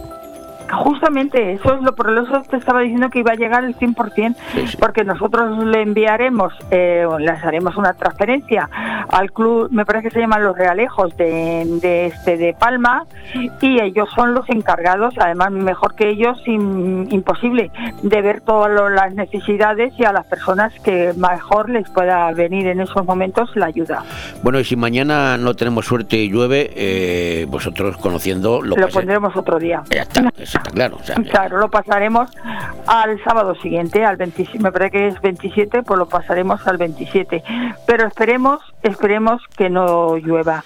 Y bueno, vamos a ver cómo reaccionan la- las personas y, y bueno, pues a ver si luego en otro momento podemos poner otra otra mesa o algo, porque la verdad sea dicha es que es, es- son unos momentos muy acuciantes lo que está pasando esta gente allí. Pilar, yo creo que no queda nadie en España, ni en el mundo incluso, que no sepa qué es, quién sois el Club de Leones, qué es el Club de Leones. Pero por si acaso, por si acaso te lo voy a preguntar. No. Pues mira, no, no lo sabe mucha gente y es ¿Ah, sí? de verdad que causa una verdadera tristeza, una verdadera pena, porque cuando hablamos del Club de Leones nos preguntan si es un, un club deportivo eh, de fútbol, que si somos del León. O sea, hay muchas veces que dicen, no, no, si yo ya de León, no sé qué, no, no, señores. Entonces, nosotros somos un somos una ONG, quizá de las más antiguas de- de- del mundo, en las que ya hemos cumplido 104 años de existencia.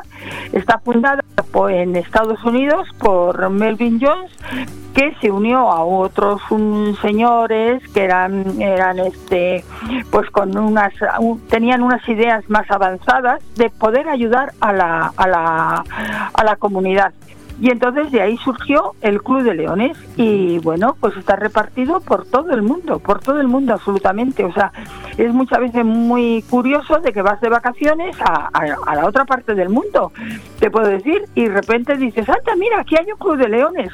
O sea que muchísimos, por todos los sitios está el Club de Leones repartido. Y entonces, pues eso nos dedicamos eh, a recoger, pues ayudar a la, a la ciudadanía, porque hacemos mesas de para el hambre. eh, tenemos también el trabajo de, de, de la diabetes, tenemos también o sea, una cosa muy interesante y es la donación de gafas, que mandamos gafas a toda la parte de- del mundo que está necesitado, gafas que, que nos dan a nosotros en las ópticas y nosotras los reciclamos y las, las mandamos tanto de sol como graduadas. Y eso es una labor muy, muy grande y que es completamente olvidada. Sois- o sea, es una verdadera pena. Sois Dime. una ONG, organización no gubernamental. Una, ¿Sois independiente una realmente? ONG. ¿Sois independiente? ¿No tenéis no- ningún tipo de subvención? Porque hay muchas ONGs, pero unas son más que otras. Sí, Más no que otras. tenemos ningún tipo de subvención. Te voy a decir más. Ahora mismo estamos luchando para que eh, no nos cobren, no nos cobren este la la, la contra- contribución o suma del, del local. local. Y nos dicen que no estamos eh, suficientemente acreditados de que somos una ONG. No sé lo que querrán. No me que- digas. no lo sé, pero, pero eso es así. Ahora mismo lo estamos y ayer que tuvimos una reunión, el presidente Juanjo nos dijo, bueno, es que nos dicen que no estamos suficientemente acreditados que somos una ONG. Pues entonces yo no sé qué No es lo que lo que seáis, pretende. no sé. no lo sé, no lo sé, no sé, no sé. Pero es una pena de verdad que no somos conocidos, no somos conocidos aquí en España, ¿eh? Bueno, no somos y- y- conocidos. imagínate que alguien que, que nos está escuchando dice, pues yo quiero pertenecer al Club de Leones porque me la labor social Uy, que lo hacen es tiene buena". muy- ¿Cómo, lo- cómo hace? Pues lo tiene muy sencillo. Mira, nosotros estamos en, en Coblanca, me parece que es 22. Oye, soy terrible para las señas yo. como- con- Al lado, con pero bueno, te voy a Coblancas que hay, decir, con todos ¿dónde los está la Coblancas. Unión Musi- Sí, dime, dime. perdón. Claro, pero yo te digo una referencia. Está la Unión Musical de Benidorm, que está enfrente del mercado municipal. Sí. Pues en el tercer piso estamos nosotros. ¿eh? Pero de todas las maneras se mete, en inter- se mete en internet, se mete en las páginas web y ahí tiene, además hace poquito hemos puesto nuestra página, la hemos eh, modificado y la hemos puesto actualizada y ahí tiene este nuestros mm, para llamarnos, para, para comunicarse con nosotros para cualquier cosa. O sea, mm, siempre tenemos la sede abierta a cualquier iniciativa y estamos dispuestos pues a acoger a cualquier persona que venga con ideas buenas y ideas eh, que nada podamos llevar a cabo. Pues Pilar, muchísimas gracias eh, y mañana suerte en esa mesa para recaudar fondos para La Palma, para la isla de La Palma. Muchas gracias. Sí. Muchísimas gracias a vosotros siempre por tener la delicadeza siempre de llamarnos para hacer eco de nuestras de nuestros de Nuestro nuestras acciones. Un placer, buenos días. Muchas gracias. Ah, Buenos días.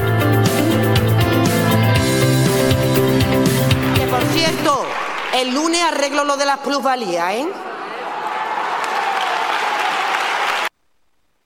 Tu vivienda perfecta está en Rojisa, casa en zona residencial de Callosa, junto a otros chalets. Dispone de planta baja y una altura, salón comedor, cocina, un baño y cuatro habitaciones. A su lado, dos construcciones, una de garaje y otra de barbacoa. Terreno para hacer una piscina y tiene un mirador con vistas impresionantes. Si quieres tranquilidad, vistas, sol y cercanía al pueblo, es tu oportunidad. Infórmate en Rojisa, teléfono 672 20 26 36 y en rojisa.com.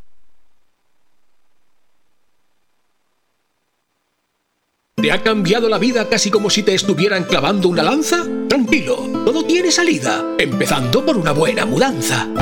Mudanzas Dani es la solución. Te ofrecemos servicio a nivel nacional e internacional por vía terrestre, aérea y marítima con seguro de transporte. Disponemos de guardamuebles propio y elevaciones por fachada con las mejores garantías, así como mudanzas de grupaje compartidas. Mudanzas Dani, 24 horas al día, 7 días a la semana. Llámanos al 642 26 22 66 o contáctanos en mudanzasdani.com. Porque no es lo mismo cortar carne que ser carnicero. Ven a Carnicería y Charcutería Alfonso Lara. El mejor surtido al corte de buey, vaca, pollo, cerdo y cordero. Los mejores embutidos de la comarca que encontrarás por su relación calidad-precio. Y ojo a nuestro exclusivo servicio de corte de jamón. Y si tienes un bar o restaurante, te lo llevamos todo a domicilio. Carnicería y Charcutería Alfonso Lara. Llámanos al 966445334. Estamos en calle Tomás Ortuño 44, Benidorm. De todo un poco. Programa patrocinado por Hotel Don Pancho, Fomento de Construcciones y Contratas, Exterior Plus y Actúa, Servicios y Medio Ambiente.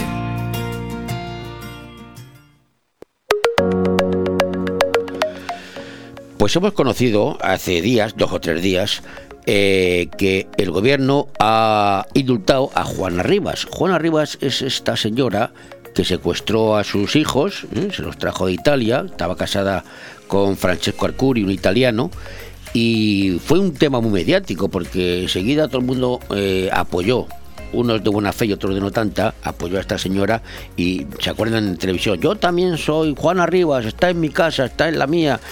Al final esta señora fue condenada, se demostró que había hecho una, una sustracción de menores, secuestro, para entendernos, y al final fue a prisión, fue condenada, pero ahora ha sido indultada. Eh, sobre este tema vamos a hablar y otras cosas más, porque eh, Abel de Céspedes es el secretario de la Asociación contra la Sustracción Internacional de Menores. De este caso en concreto sabe bastante y él también pertenece a la Asociación Alicantina de Custodia Compartida. Abel de Céspedes, buenos días. Hola, buenos días, Manuel. Bueno, o sea, como, como miembro de la Asociación contra la Sustracción Internacional de Menores, este caso que estamos hablando de Juana Rivas es un caso claro de sustracción de menores. Eh, ¿Os ha sorprendido el indulto? Oh, Bueno, no, la verdad es que no, no nos ha sorprendido el indulto. Más bien lo que pensamos es que Juana Rivas ya tenía prometido el indulto antes de, antes de hacerlo.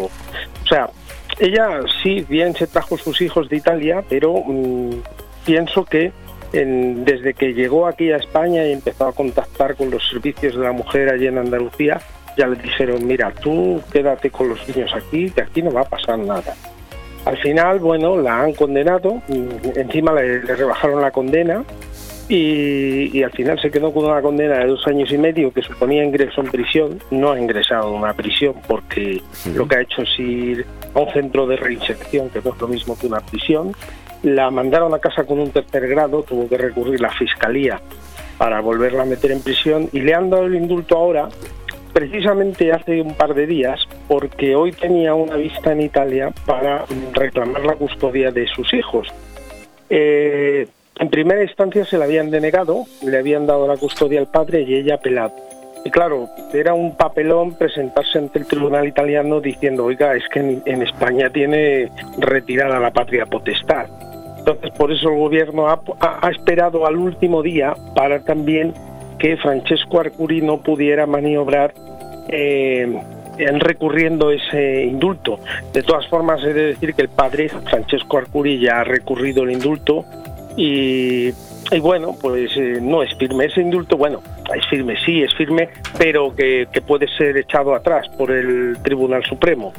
Vosotros este caso lo habéis llevado muy de cerca porque incluso Francesco Arcuri lo conocéis al padre, realmente pertenece a vuestra asociación o, ha atendi- o habéis atendido en este asunto, ¿verdad? No, no directamente, yo no conozco a Francesco Arcuri, pero sí hemos colaborado con asociaciones de España que eh, directamente le han atendido aquí y han llevado su defensa. Y nosotros en la asociación incluso eh, quisimos eh, interponer la acusación particular contra Juana Rivas. Lo que pasa es que, pues desde el entorno de Francesco, pues se nos pidió que no lo hiciéramos porque no quería, él no quería hacer daño a la madre. Él, en fin, quería ejercer la acusación, pero con una cierta moderación. Ya. Para algunos esto que ha ocurrido, el indulto de esta señora, eh, es muy lo aplauden, está muy bien, se lo merece, en fin, sobre todo para la gente feminista, ¿no? Para la, defiende a las mujeres y los que no conocen el caso o lo conocen simplemente por los medios de comunicación. Pero en vuestro caso, que sabéis de qué estamos hablando, esto no puede ser un efecto llamada para que puede provocar el decir, bueno, como no pasa nada, luego me indultan, pues yo también me voy a traer a mis hijos o me los llevo a otro Pues, sitio. Pues seguro, o sea, es, seguro que va a producirse un efecto llamada. De hecho, nosotros ya tenemos noticia en la asociación de gente que ha secuestrado sus hijos en, en países, en terceros países, han ido a parar, por ejemplo, a Holanda. Tenemos un caso con Holanda y eh, en Holanda le han desviado a España porque mm, francamente le han dicho que aquí es más fácil conseguir todos los papeles. Y lo que está haciendo ahora mismo en España es que entidades, por ejemplo, como la Cruz Roja, les están dando asilo eh, por cuestiones de género y eh, simplemente con, con la versión de las mujeres, aunque no se haya interpuesto denuncia en el país de origen, se les está dando aquí un asilo con, con, por cuestiones de género que impide retornar a los niños al país de origen. Ya.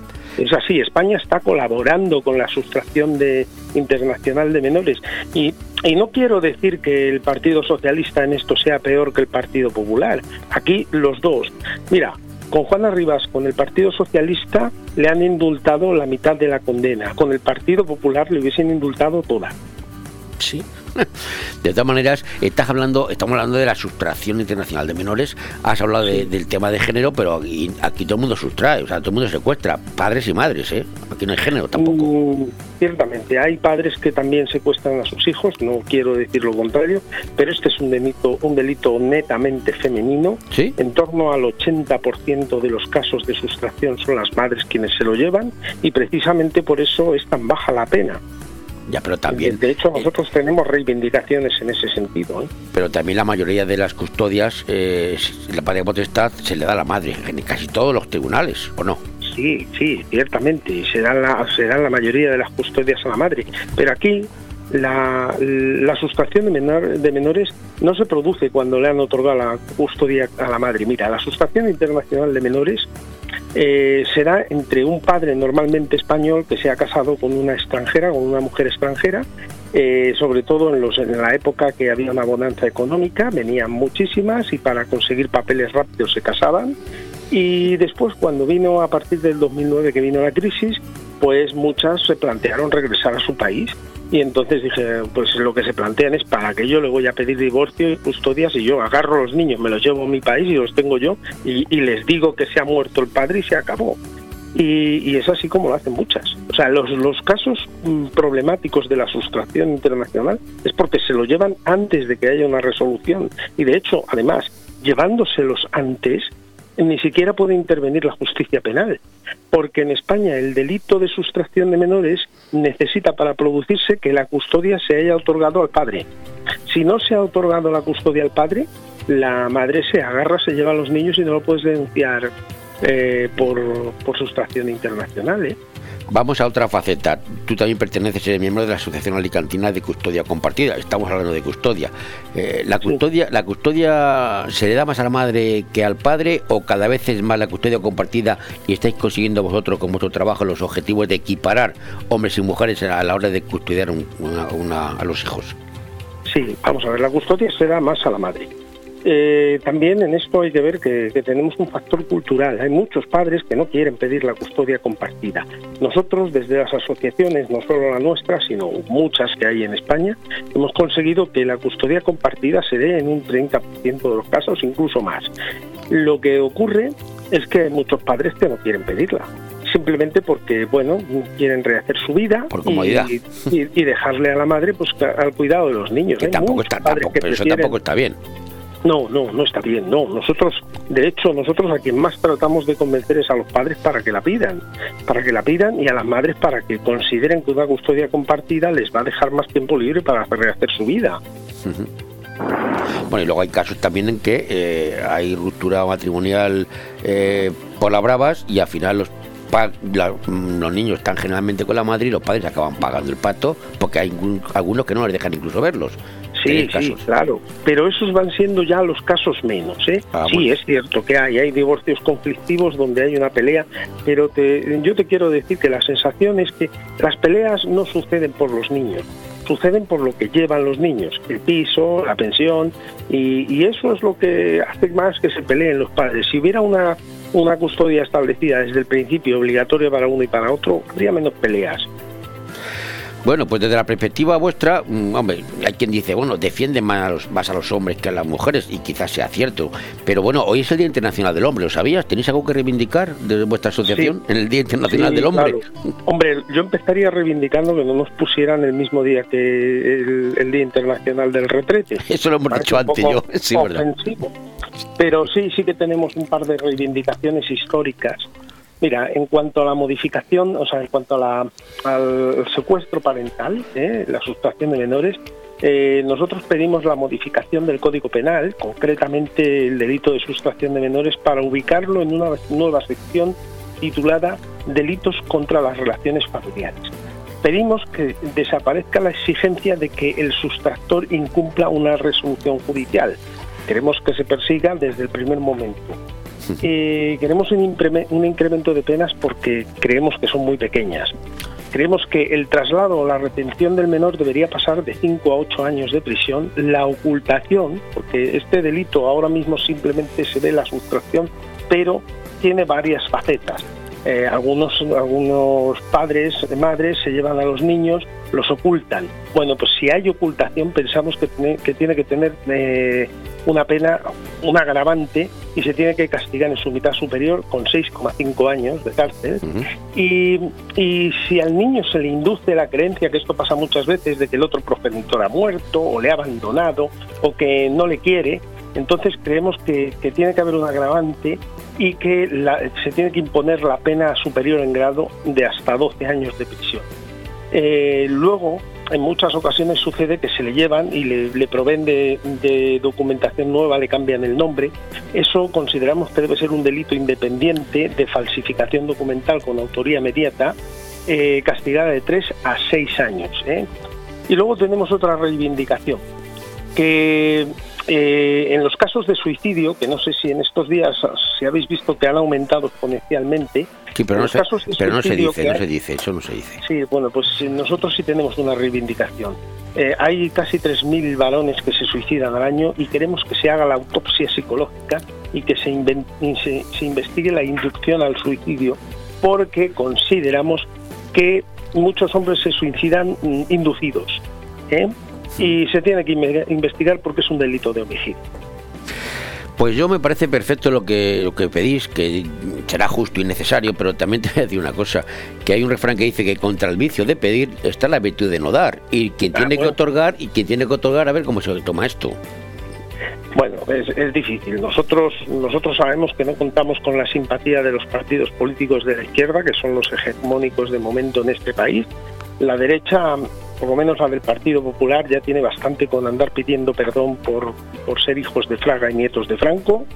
Entonces, francamente, solo hay un partido que todavía que nos que, bueno que nos puede tener en consideración y que todavía no tiene fuerza suficiente para hacer valer estas reivindicaciones. Esperamos que en el futuro pues lo haga. Te quiero decir que cada vez hay más padres afectados y que simplemente por una cuestión de crecimiento pues de este colectivo pues al final ese, partido cogerá fuerza. Pues Abel, de Cépede, muchísimas gracias, como siempre, por atender los micrófonos de Radio 4G. Venga, muchas gracias Manuel.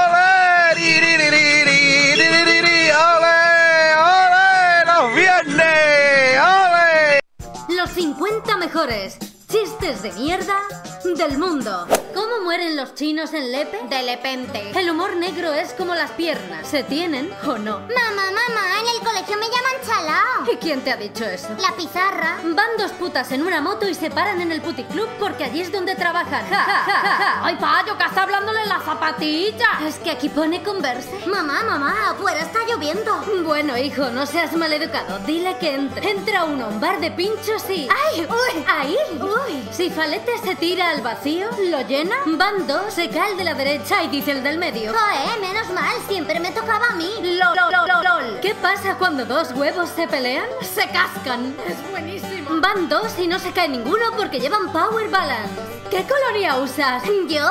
La banda. Pues se te ha muerto un músico.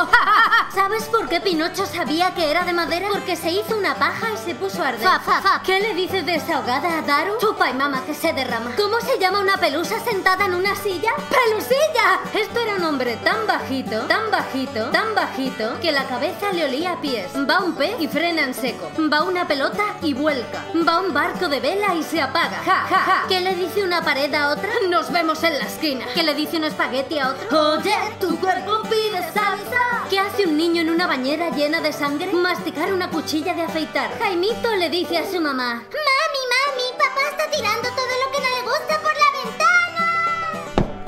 ¿Qué le dijo una pila a otra pila? ¡Estúpila! Se encuentran un sordo y un cojo por la calle y le dice el sordo al cojo, ¿qué tal andas? Y el otro le responde, ya ves. Mamá, en el colegio me llaman Lady Gaga. ¿Y quién te llama eso, hijo? Alejandro, Ale- Alejandro. Se abre el telón y aparece una mujer observada por 10 gitanos. Se cierra el telón. ¿Cómo se llama la serie? ¡Los vigilantes de la playa! ¡Várgame!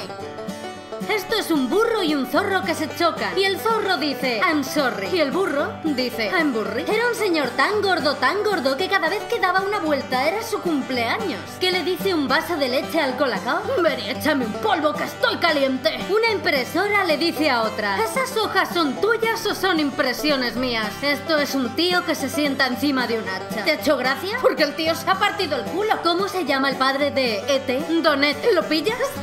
Era un tío tan negativo que cuando se desmayó, en vez de volver en sí, volvió en no. Abuela, ¿has visto las pastillitas de colores que había en el cajón? No, pero tú has visto los dragones que hay en el pasillo.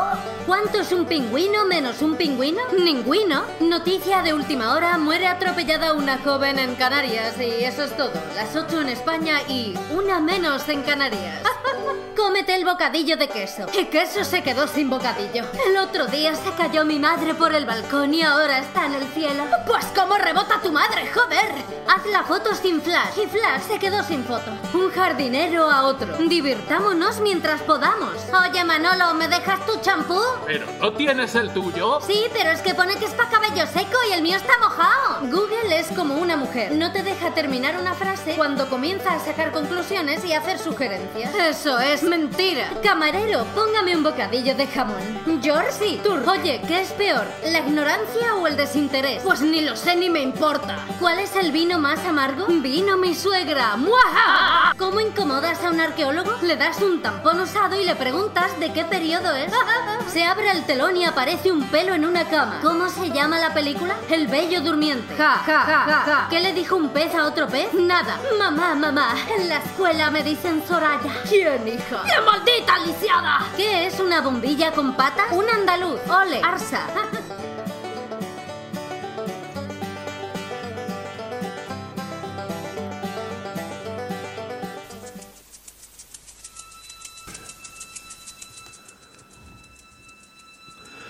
Hoy y el viernes vamos a poner música de los años 70.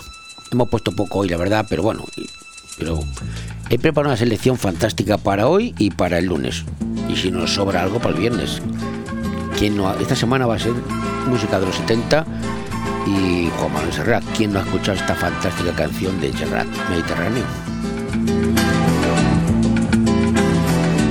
Porque mi niñez sigue jugando en tu playa y escondido tras las cañas duerme mi primer amor. Llevo tu luz y tu olor por donde quiera que vaya y amontonado en tu arena guardo amor, juegos y penas. Yo que en la piel tengo el sabor amargo del llanto eterno que han vertido en ti cien pueblos de Algeciras a Estambul para que pintes de azul sus largas noches de invierno.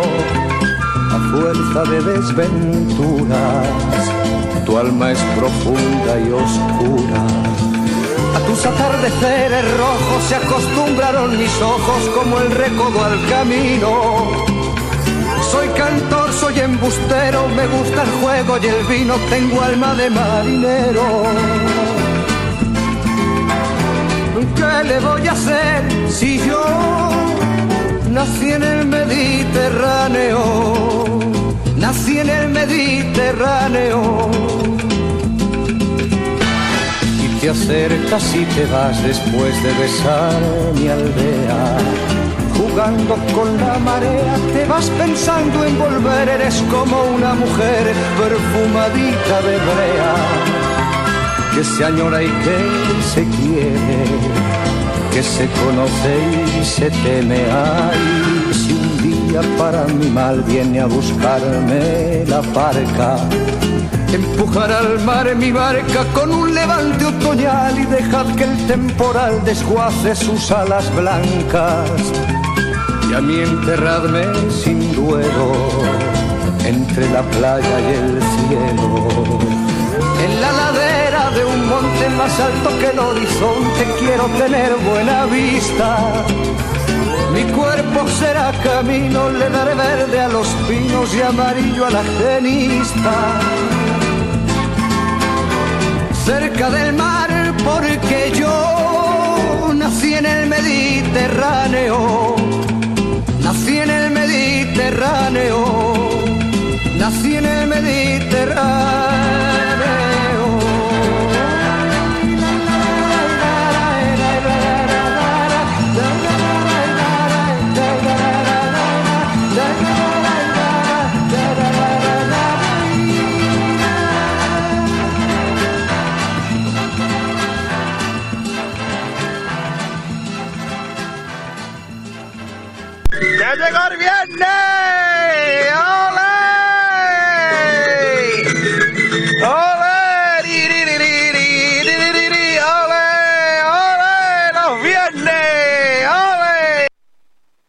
En Clínica Dental La Higuera seguimos ofreciendo los mejores tratamientos personalizados para tu salud y estética dental. Seguimos teniendo la mejor odontología preventiva e infantil, ortodoncia, implantología, estética dental. Seguimos mejorando y por eso lo hacemos desde nuestras nuevas y mejoradas instalaciones en la calle Venus, esquina con Tomás Ortuño de Benidorm y en el teléfono 96688 9858. Clínica Dental La Higuera, tus dentistas de confianza. El actor José Sacristán en la Auditori de la Nucía, con la obra de teatro Señora de Rojo sobre fondo gris. El sábado 20 de noviembre a las 8 de la tarde, la Auditori de la Nucía acogerá la representación teatral de Señora de Rojo sobre fondo gris, con el legendario actor José Sacristán. El sábado 20 de noviembre tienes una cita con el mejor teatro nacional en la Nucía, con uno de los mejores actores de la historia, José Sacristán. Ayuntamiento de la Nucía, Fem Poble, Fem 多了。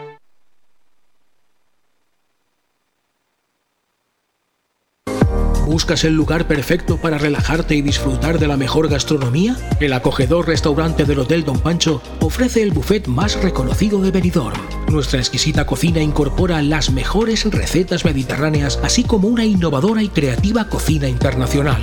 Déjate sorprender con nuestro original show cooking, una experiencia única que no puedes dejar pasar. Hoteldonpancho.es, un oasis de paz en el corazón de Benidorm.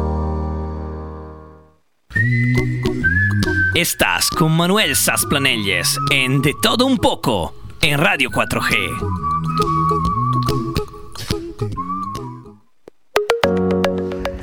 Vamos a hoy ahora con una de fobias. ¿Sabe usted lo que es la crometofobia? Pues la crometofobia es miedo irracional a gastar dinero, aunque yo creo que el miedo irracional no debe ser gastar dinero, sino no tener dinero para gastarlo, que es lo que hay. Pero bueno, vamos con, con la eh, crometofobia. Ya sabemos que no debemos derrochar, pero entre esto y tener miedo a gastar dinero, pues hay, hay un trecho. Entre las fobias más extrañas está la crometofobia, o el inusual miedo extremo a gastar dinero. Veamos en qué consiste las causas, los síntomas y los posibles tratamientos. Aunque hablamos de un desorden mental que no está reconocido médicamente por la OMS, como muchas otras fobias, si hay personas que tienen este problema y lo pasan mal cuando deben enfrentarse a ello. De igual forma que otras fobias psicológicas que establecen el miedo irracional a determinadas acciones y cosas, en el caso de la crometofobia se dan diversas circunstancias, tales como un cierto aislamiento social que hace que tales personas huyan de la vida social donde gastar o comprar es la tónica dominante. Luego está el aferrarse a algo tan material como es el dinero, pero además las conductas de evitación, como salir de compras, ¿eh? compartir momentos con otra persona, etcétera, etcétera. Desde el punto de vista físico, hay también otros síntomas equiparados a otras enfermedades de tipo mental, como la ansiedad, que conlleva sudoración, palpitaciones, hormigueo, mareos, cuando toca enfrentarse a este problema. Además, y según la psicóloga eh, Zaragoza Ipsia, la depresión es un efecto secundario grave a esta, de esta fobia. El fóbico suele darse cuando de la irracionalidad de sus pensamientos pero se siente impotente para controlarlos. Se da cuenta de, que su pensamiento es irracional, pero no lo puede controlar. Según psicólogo, la psicóloga Zaragoza Ipsia, eh, las personas que tienen menos dinero tienden a sufrir crometofobia. Hombre, lógico, y si no tienes pasta no te lo puedes gastar. Pero bueno, como en el caso de otras fobias, el miedo al dinero también puede provenir de experiencias negativas con el dinero pues es algo que surge también en la infancia al ver cómo la familia se pelea por dinero y el pequeño puede desarrollar patrones de pensamiento negativos al respecto. Caso concreto, una herencia familiar, se pegan entre ellos, el crío lo está viendo y al final se le queda grabado en el coco, ¿no? Estos patrones son difíciles de cambiar y pueden conducir a una forma permanente de mm, crometofobia. ¿Hay tratamiento? Pues sí, de igual forma que otro tipo de fobias, la crometofobia puede tratarse. Para eso hay que reconocer primero el problema desde el inicio y luego ir a la visita de un psicólogo o psiquiatra y decirle, oye, que tengo este problema. Así se usan diversas terapias para tratarla, como la terapia cognitivo-conductual que establece eh, el psicólogo para enfrentarse directamente con el problema, o bien la farmacología que debe tratarse con el psiquiatra. También se puede tomar medicación para la, eh, el miedo a gastar dinero. En función de ello, debe hacerse un seguimiento para ver cómo va la persona y entonces dejar que la cosa vaya fluyendo siempre en base a los resultados. Esto es el tema eh, científico digamos, pero vamos, yo sigo diciendo que el miedo a gastar dinero es eh, no tener dinero.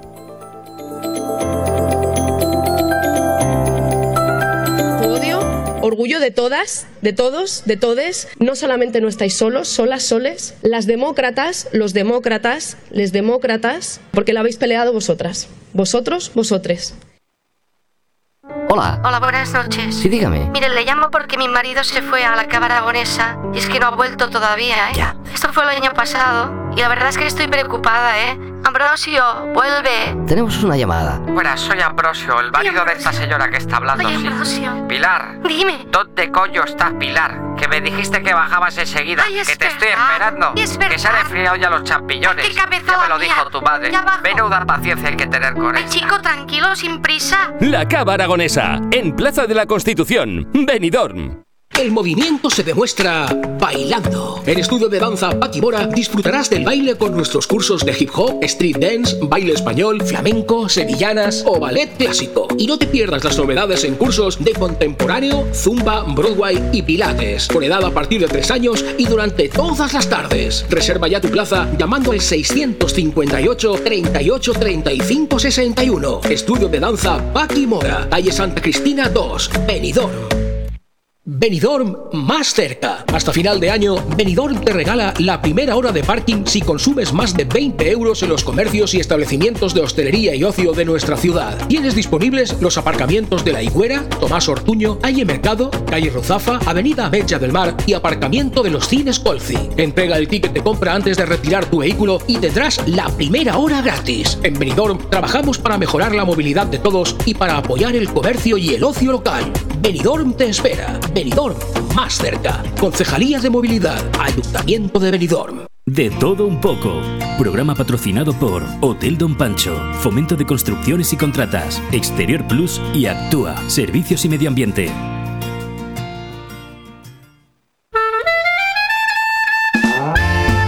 El plato de la semana con Juan Abril.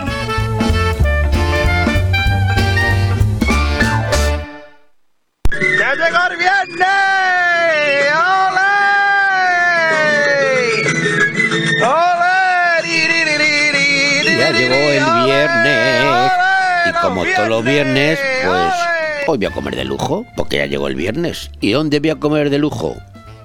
Mm, buena calidad y mejor precio en Juan Abril. Juan, ¿cómo estás? Buenas tardes.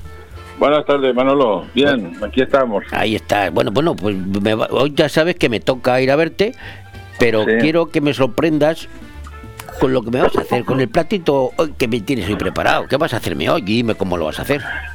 Bueno, pues mira, eh, hoy vamos a preparar un arroz meloso con pescadilla. Uy, qué rico. Sí. Estos los ingredientes que necesitamos para hacer este arroz es el arroz, es eh, la pescadilla, que eso ya cada uno que ponga la ponga más grande o más pequeña, porque en función de lo que de lo que quiera, ¿no? Eh, Pescadilla, pero no merluza. No, no, bueno, no, yo, yo lo pongo con, con pescadilla. Eh, luego lleva espinacas, lleva unos trocitos de calabaza, la calabaza le, le da mucho mucho sabor al, al arroz y ajos tiernos. Ya está. Entonces, una vez que sí, esos son los ingredientes que lleva. Una vez que, que tenemos esto, bueno, nos disponemos a poner un, un caldero porque es meloso en el fuego, un poquito de aceite y echamos eh, la calabaza eh, que falla, le damos una vueltecita, después se le echan los ajos y, y se le echa la pescadilla. Una vueltecita, la pescadilla muy poquito. Sí, sí. Y eh, se saca todo eso, se le echa el arroz y se le echa el, el, el majao que se le pone para el arroz, ¿no? El que nosotros tenemos aquí, que ya en algún día daremos la, la receta, a ver si puedo conseguírsela a la cocinera. Que te la dé. sí, sí. Y, y bueno, una vez que tenemos eh, el arroz ya mezclado con esto, se le se baña, se le, se le pone el, el- el fumé que, que necesita, dependiendo de la cantidad, pues necesitarán más o menos, y se deja se deja hervir. Esto ya lleva la calabaza dentro y los ajos tiernos. La calabaza, perdona, Y- partida en trocitos pequeñitos, ¿no? Partida en trozos, sí, claro, para que se te pueda cocer. Sí, claro. ¿Eh? Vale. Eh, ya una vez que tenemos todo esto y ya el arroz está hirviendo, se le puede poner la, la espinaca. La espinaca conviene ponerla casi al final, ¿eh? porque la espinaca se hace muy rápido y interesa casi, casi, no al final del todo, pero casi al final. Y la pescadilla igual, pero la pescadilla también se hace enseguida. Y, y bueno, eh, la- el tiempo de cocción pues son sobre 17 minutos lo que suele tardar esto en, en- en cocerse, el tiempo que tarda en cocerse el arroz. Pero, La- pero, los trozos de calabaza como... Pero la pescadilla la has, dado- una vuelta primero, la has retirado y luego la incorporas. La hemos- exactamente, exactamente, sí, es lo que he dicho. Le hemos dado una vuelta primero muy muy leve, ¿no? y, y después se, se incorpora al arroz. Es más que nada por, por rescatar los sabores. ¿Eh? Me encanta. Y, y bueno, una vez que, que está todos los ingredientes puestos, eh, por esperar que se cueza el arroz. El- la calabaza, como iba a decirle, iba a decirte, no, no la cortes en trozos muy gordos porque si no, no se te va a cocer. Porque el tiempo que suele tardar en cocerse es el tiempo que tarda en cocerse el arroz. Así que en unos siempre- como siempre 17, 20 minutos está. Pero Te pregunto siempre con los arroces melosos que yo ahí tengo, la, siempre arroz meloso, arroz caldoso y, y paella que seca. Eh, eh, cuando Mm. se hace meloso, vuelvo a lo mismo, ¿hay que remover el arroz o no? Los arroces eh, se pueden remover todos. Los, calor- los, los de paella, los melosos y los caldosos. Hay por ahí una leyenda que dice que el arroz lo tienes que dejar y no tocarlo. Bueno, pues, pues, pues no, pues no. Es decir, yo no estoy nada de acuerdo con esa leyenda y los arroces tú los puedes mover todo lo que tengas que moverlos y, a- a- a- no sé, acondicionarlos dentro de la paella o de- dentro del caldero, ¿no? Porque ahí se pone... Pero dentro de la paella, pues hay sitios donde se te queda más cantidad de arroz, otros menos, pues tienes que, que, que arreglarlo y distribuirlo para que se te quede la, la paella salga pareja después. Y, y ya te digo, es una leyenda, no, no, no pasa nada si se mueve el arroz. El otro día yo en casa haciendo un arroz, Eh, eh, también, también vamos a puntualizar algo, no pasa nada si se mueve el arroz, bomba, que es el arroz que yo gasto. Ah, ¿Eh? ya. Si es si el, el arroz común, pues la verdad es que no tengo ni idea porque yo no, no, no gasto arroz común, no he gastado arroz común nunca y no y no sé cómo cómo qué decir, cómo- qué pasará. pero mucho me temo que todo dentro de unos términos normales se, se pueda mover también. Pues me gusta Pero el bomba sin problemas. Me gusta, me gusta el plato que me has preparado y, y es un plato contundente. ¿Tú crees que con eso Eh, un plato me quedo o pido más? No, no, es un plato contundente, es un plato que vas a disfrutar, eh, por llevar el, el frescor de la, de la espinaca, lleva el sabor de la calabaza, que a mí me encanta la calabaza en el arroz, eh, y, el, y el ajo tierno, el ajo tierno es eh, casi casi imprescindible en un arroz meloso. Vale. Así que vas, vas a disfrutar con el arroz. De todas formas, antes de esto, antes de esto yo te prepararía, eh, por ejemplo, pues mira, un, un- unos eh, chopitos que me acaban de traer ahora, unos chopitos de la bahía. Perfecto. Y bueno, para que mientras se hace el arroz eh, no estés parado. Bueno, y, Y y aparte luego, hoy pues- de pescadito, vinito blanco, ¿no? Un vinito blanco, sí, un vinito blanco fresco. Mira, hoy te voy a poner, eh, si te parece bien, el Lurton. Lurton. Es un vino no- que está muy bueno, Lurton. Sí, Sí, sí, sí, sí. sí, Es un vino, es un, es un rueda, un verdejo, eh, que está, está muy bueno, muy bueno. Y bueno, yo creo que es de los que en calidad está por encima de la mayoría de los que se ven por aquí, por la zona. Así, es un vino muy bueno, ¿eh? Bueno, pues para quien nos esté escuchando y quiera comer el plato que hoy nos propone Juan Abril, o otro cualquiera, porque el restaurante tiene variedad, muchísima, pues ¿qué tiene que hacer? Eh, porque dile dónde estás, yo sé dónde estás, pero dile dónde estás. Pues mira, estamos en el Paseo Marítimo de Altea, Paseo del Mediterráneo número 14. Y, y, bueno, para llegar lo mejor es entrar en la web y, le, y le- ahí le pone la coorden- las coordenadas para poder llegar y llega sin ningún problema. Restaurante Juan Abril, ¿eh? Digamos. Restaurante Juan Abril, sí. Y también eh, tenemos la posibilidad de que usted deje su coche en el parking que tiene el restaurante Juan Abril privado para sus clientes. Así que cuando llame para hacer la reserva, porque eso sí que es interesante y conveniente que haga la reserva para que cuando llegue no se encuentre la mesa ocupada, eh, haga también la reserva del parking. Bueno. Y, y cuando llegue no hay ningún problema. Yo Tiene no te voy a llamar de ya, ¿eh? garaje y- no, no, no, ya, ya te reservo el parking también. Vale, pues eso, venga. Pues nada, pues mira, a, a las dos acabo, dos y media, tres menos cuarto, estoy allí, ¿eh? Muy bien. Venga, Juan, nos Aquí vemos nos ahora. vemos. Hasta ahora. Venga, Manolo, Hasta hasta luego. Hasta luego.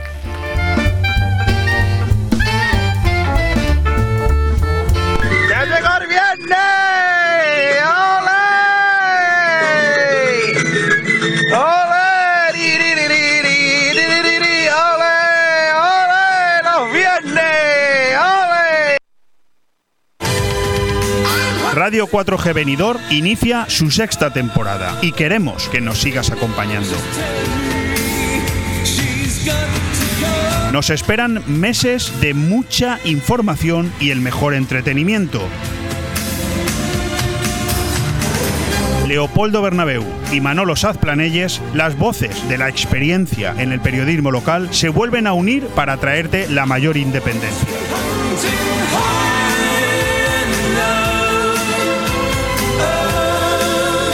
Aire fresco y de todo un poco, de lunes a viernes de 12 a 2 de la tarde y de 9 a 11 de la noche. Vive la radio con nosotros. Festes de Santíssim i Sant Rafel de la Nucia. Vine i descobreix les festes més antigues i amb més tradició del nostre poble. Del 19 al 21 de novembre. Processons, subhasta i la tradicional carrera de Sant Rafel a ritme de traca. Vine i participa en un acte únic on s'unixen tradició, religió i festa. Festes de Santíssim i Sant Rafel del 19 al 21 de novembre. Descobreix les festes patronals de la Nucia. Ajuntament de la Nucia. Fem poble, fem futur. Vuelve aire fresco, ahora más renovado y ágil que nunca. El magazín más completo de la radio en Benidorm y comarca. Dos horas de información, opinión y entretenimiento de la mano de Leopoldo Bernabeu. Aire fresco, todos los martes, miércoles y jueves de 12 a 2 de la tarde y de 9 a 11 de la noche. Radio 4G Benidorm. Avanzar mejorando.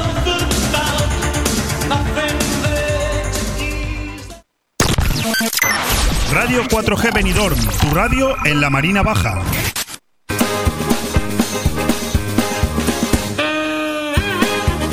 Vamos con el informativo de última hora, que ya nos queda poquito, con las noticias que no han ocurrido ni van a ocurrir. Jamás. Pero, ¿y si sí? ¿Y si ocurrieran? Un cantante de reggaetón, ya saben ustedes, el de Atún con pan, Atún con pan, Atún con pan, que es el ritmo del reggaetón, pues un cantante de reggaetón indica cada tres minutos su nombre, su lugar de nacimiento, su número de pasaporte, su grupo sanguíneo y su dirección postal en su última canción, Atún con pan, Atún con pan. La sexta, la sexta para muchos, entrevistará en Prime Times a todos los nazis que haga falta hasta entender por qué hay cada vez más nazismo. Después de probar un autobús, Felipe VI, nuestro rey, ordena que instalen varias paradas en la zarzuela para ir de una habitación a otra. ¿Le ha gustado el autobús? El juez Arnaldo, este que eh, a propuesta del Partido Popular, que está ya en el, en el eh, demandando con los jueces, está de mandón uno de ellos. Bueno, pues el juez Arnaldo jura el cargo eh, posando la mano en un ejemplar de OK Diario. Ha dicho Pablo Casado en un medio de comunicación que el gobierno está agotando las reservas de viento con la energía eólica. Uno de cada ocho jugadores de la ruleta rusa no llega a final de mes, claro. Un bebé de 18 meses pide un año sabático porque ya no puede más con su vida. Israel se compromete a lanzar a Gaza misiles con cero emisiones a partir del año 2023. Cero emisiones, ecológico, sostenible.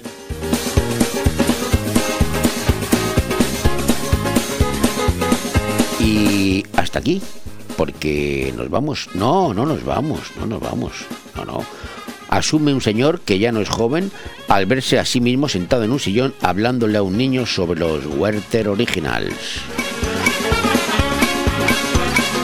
Los antivacunas piden elegir coches sin frenos por considerarlos antinaturales.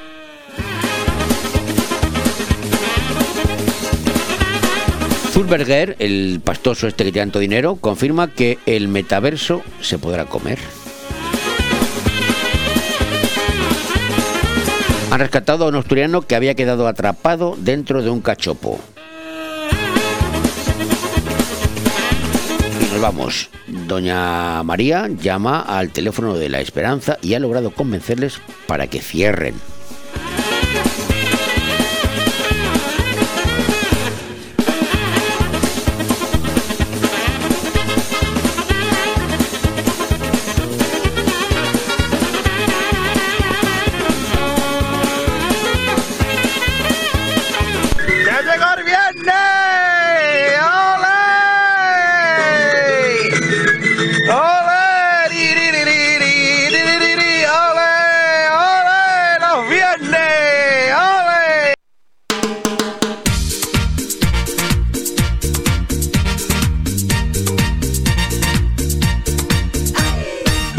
La nueva normalidad, la parodia de los morancos.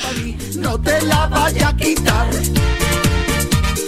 Yo con la mascarilla, te juro no puedo aguantar. Si me tiro un flatito, el gafacito no se va. La joya me aprieta y si esto dura mucho más, terminaremos todo con las orejas despegadas. Te tienes que adaptar a la nueva normalidad. Al loro que siguen subiendo los contagios, ¿eh? Esto parece una broma, lo de los morancos, pero cuidado, cuidado, al loro que vamos mal.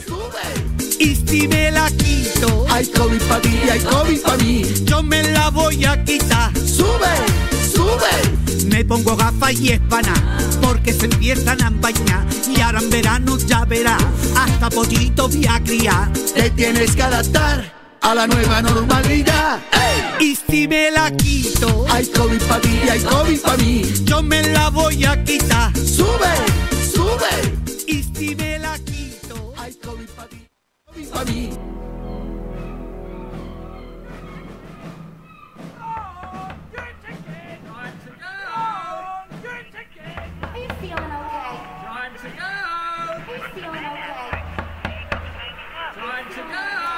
¿Quién son estos? A ver, ¿lo adivinas? Exactamente. Esos son los que estás pensando. Ah, que no sabes quién son. Y te digo que son Pink Floyd. Escúchalos. Pink Floyd.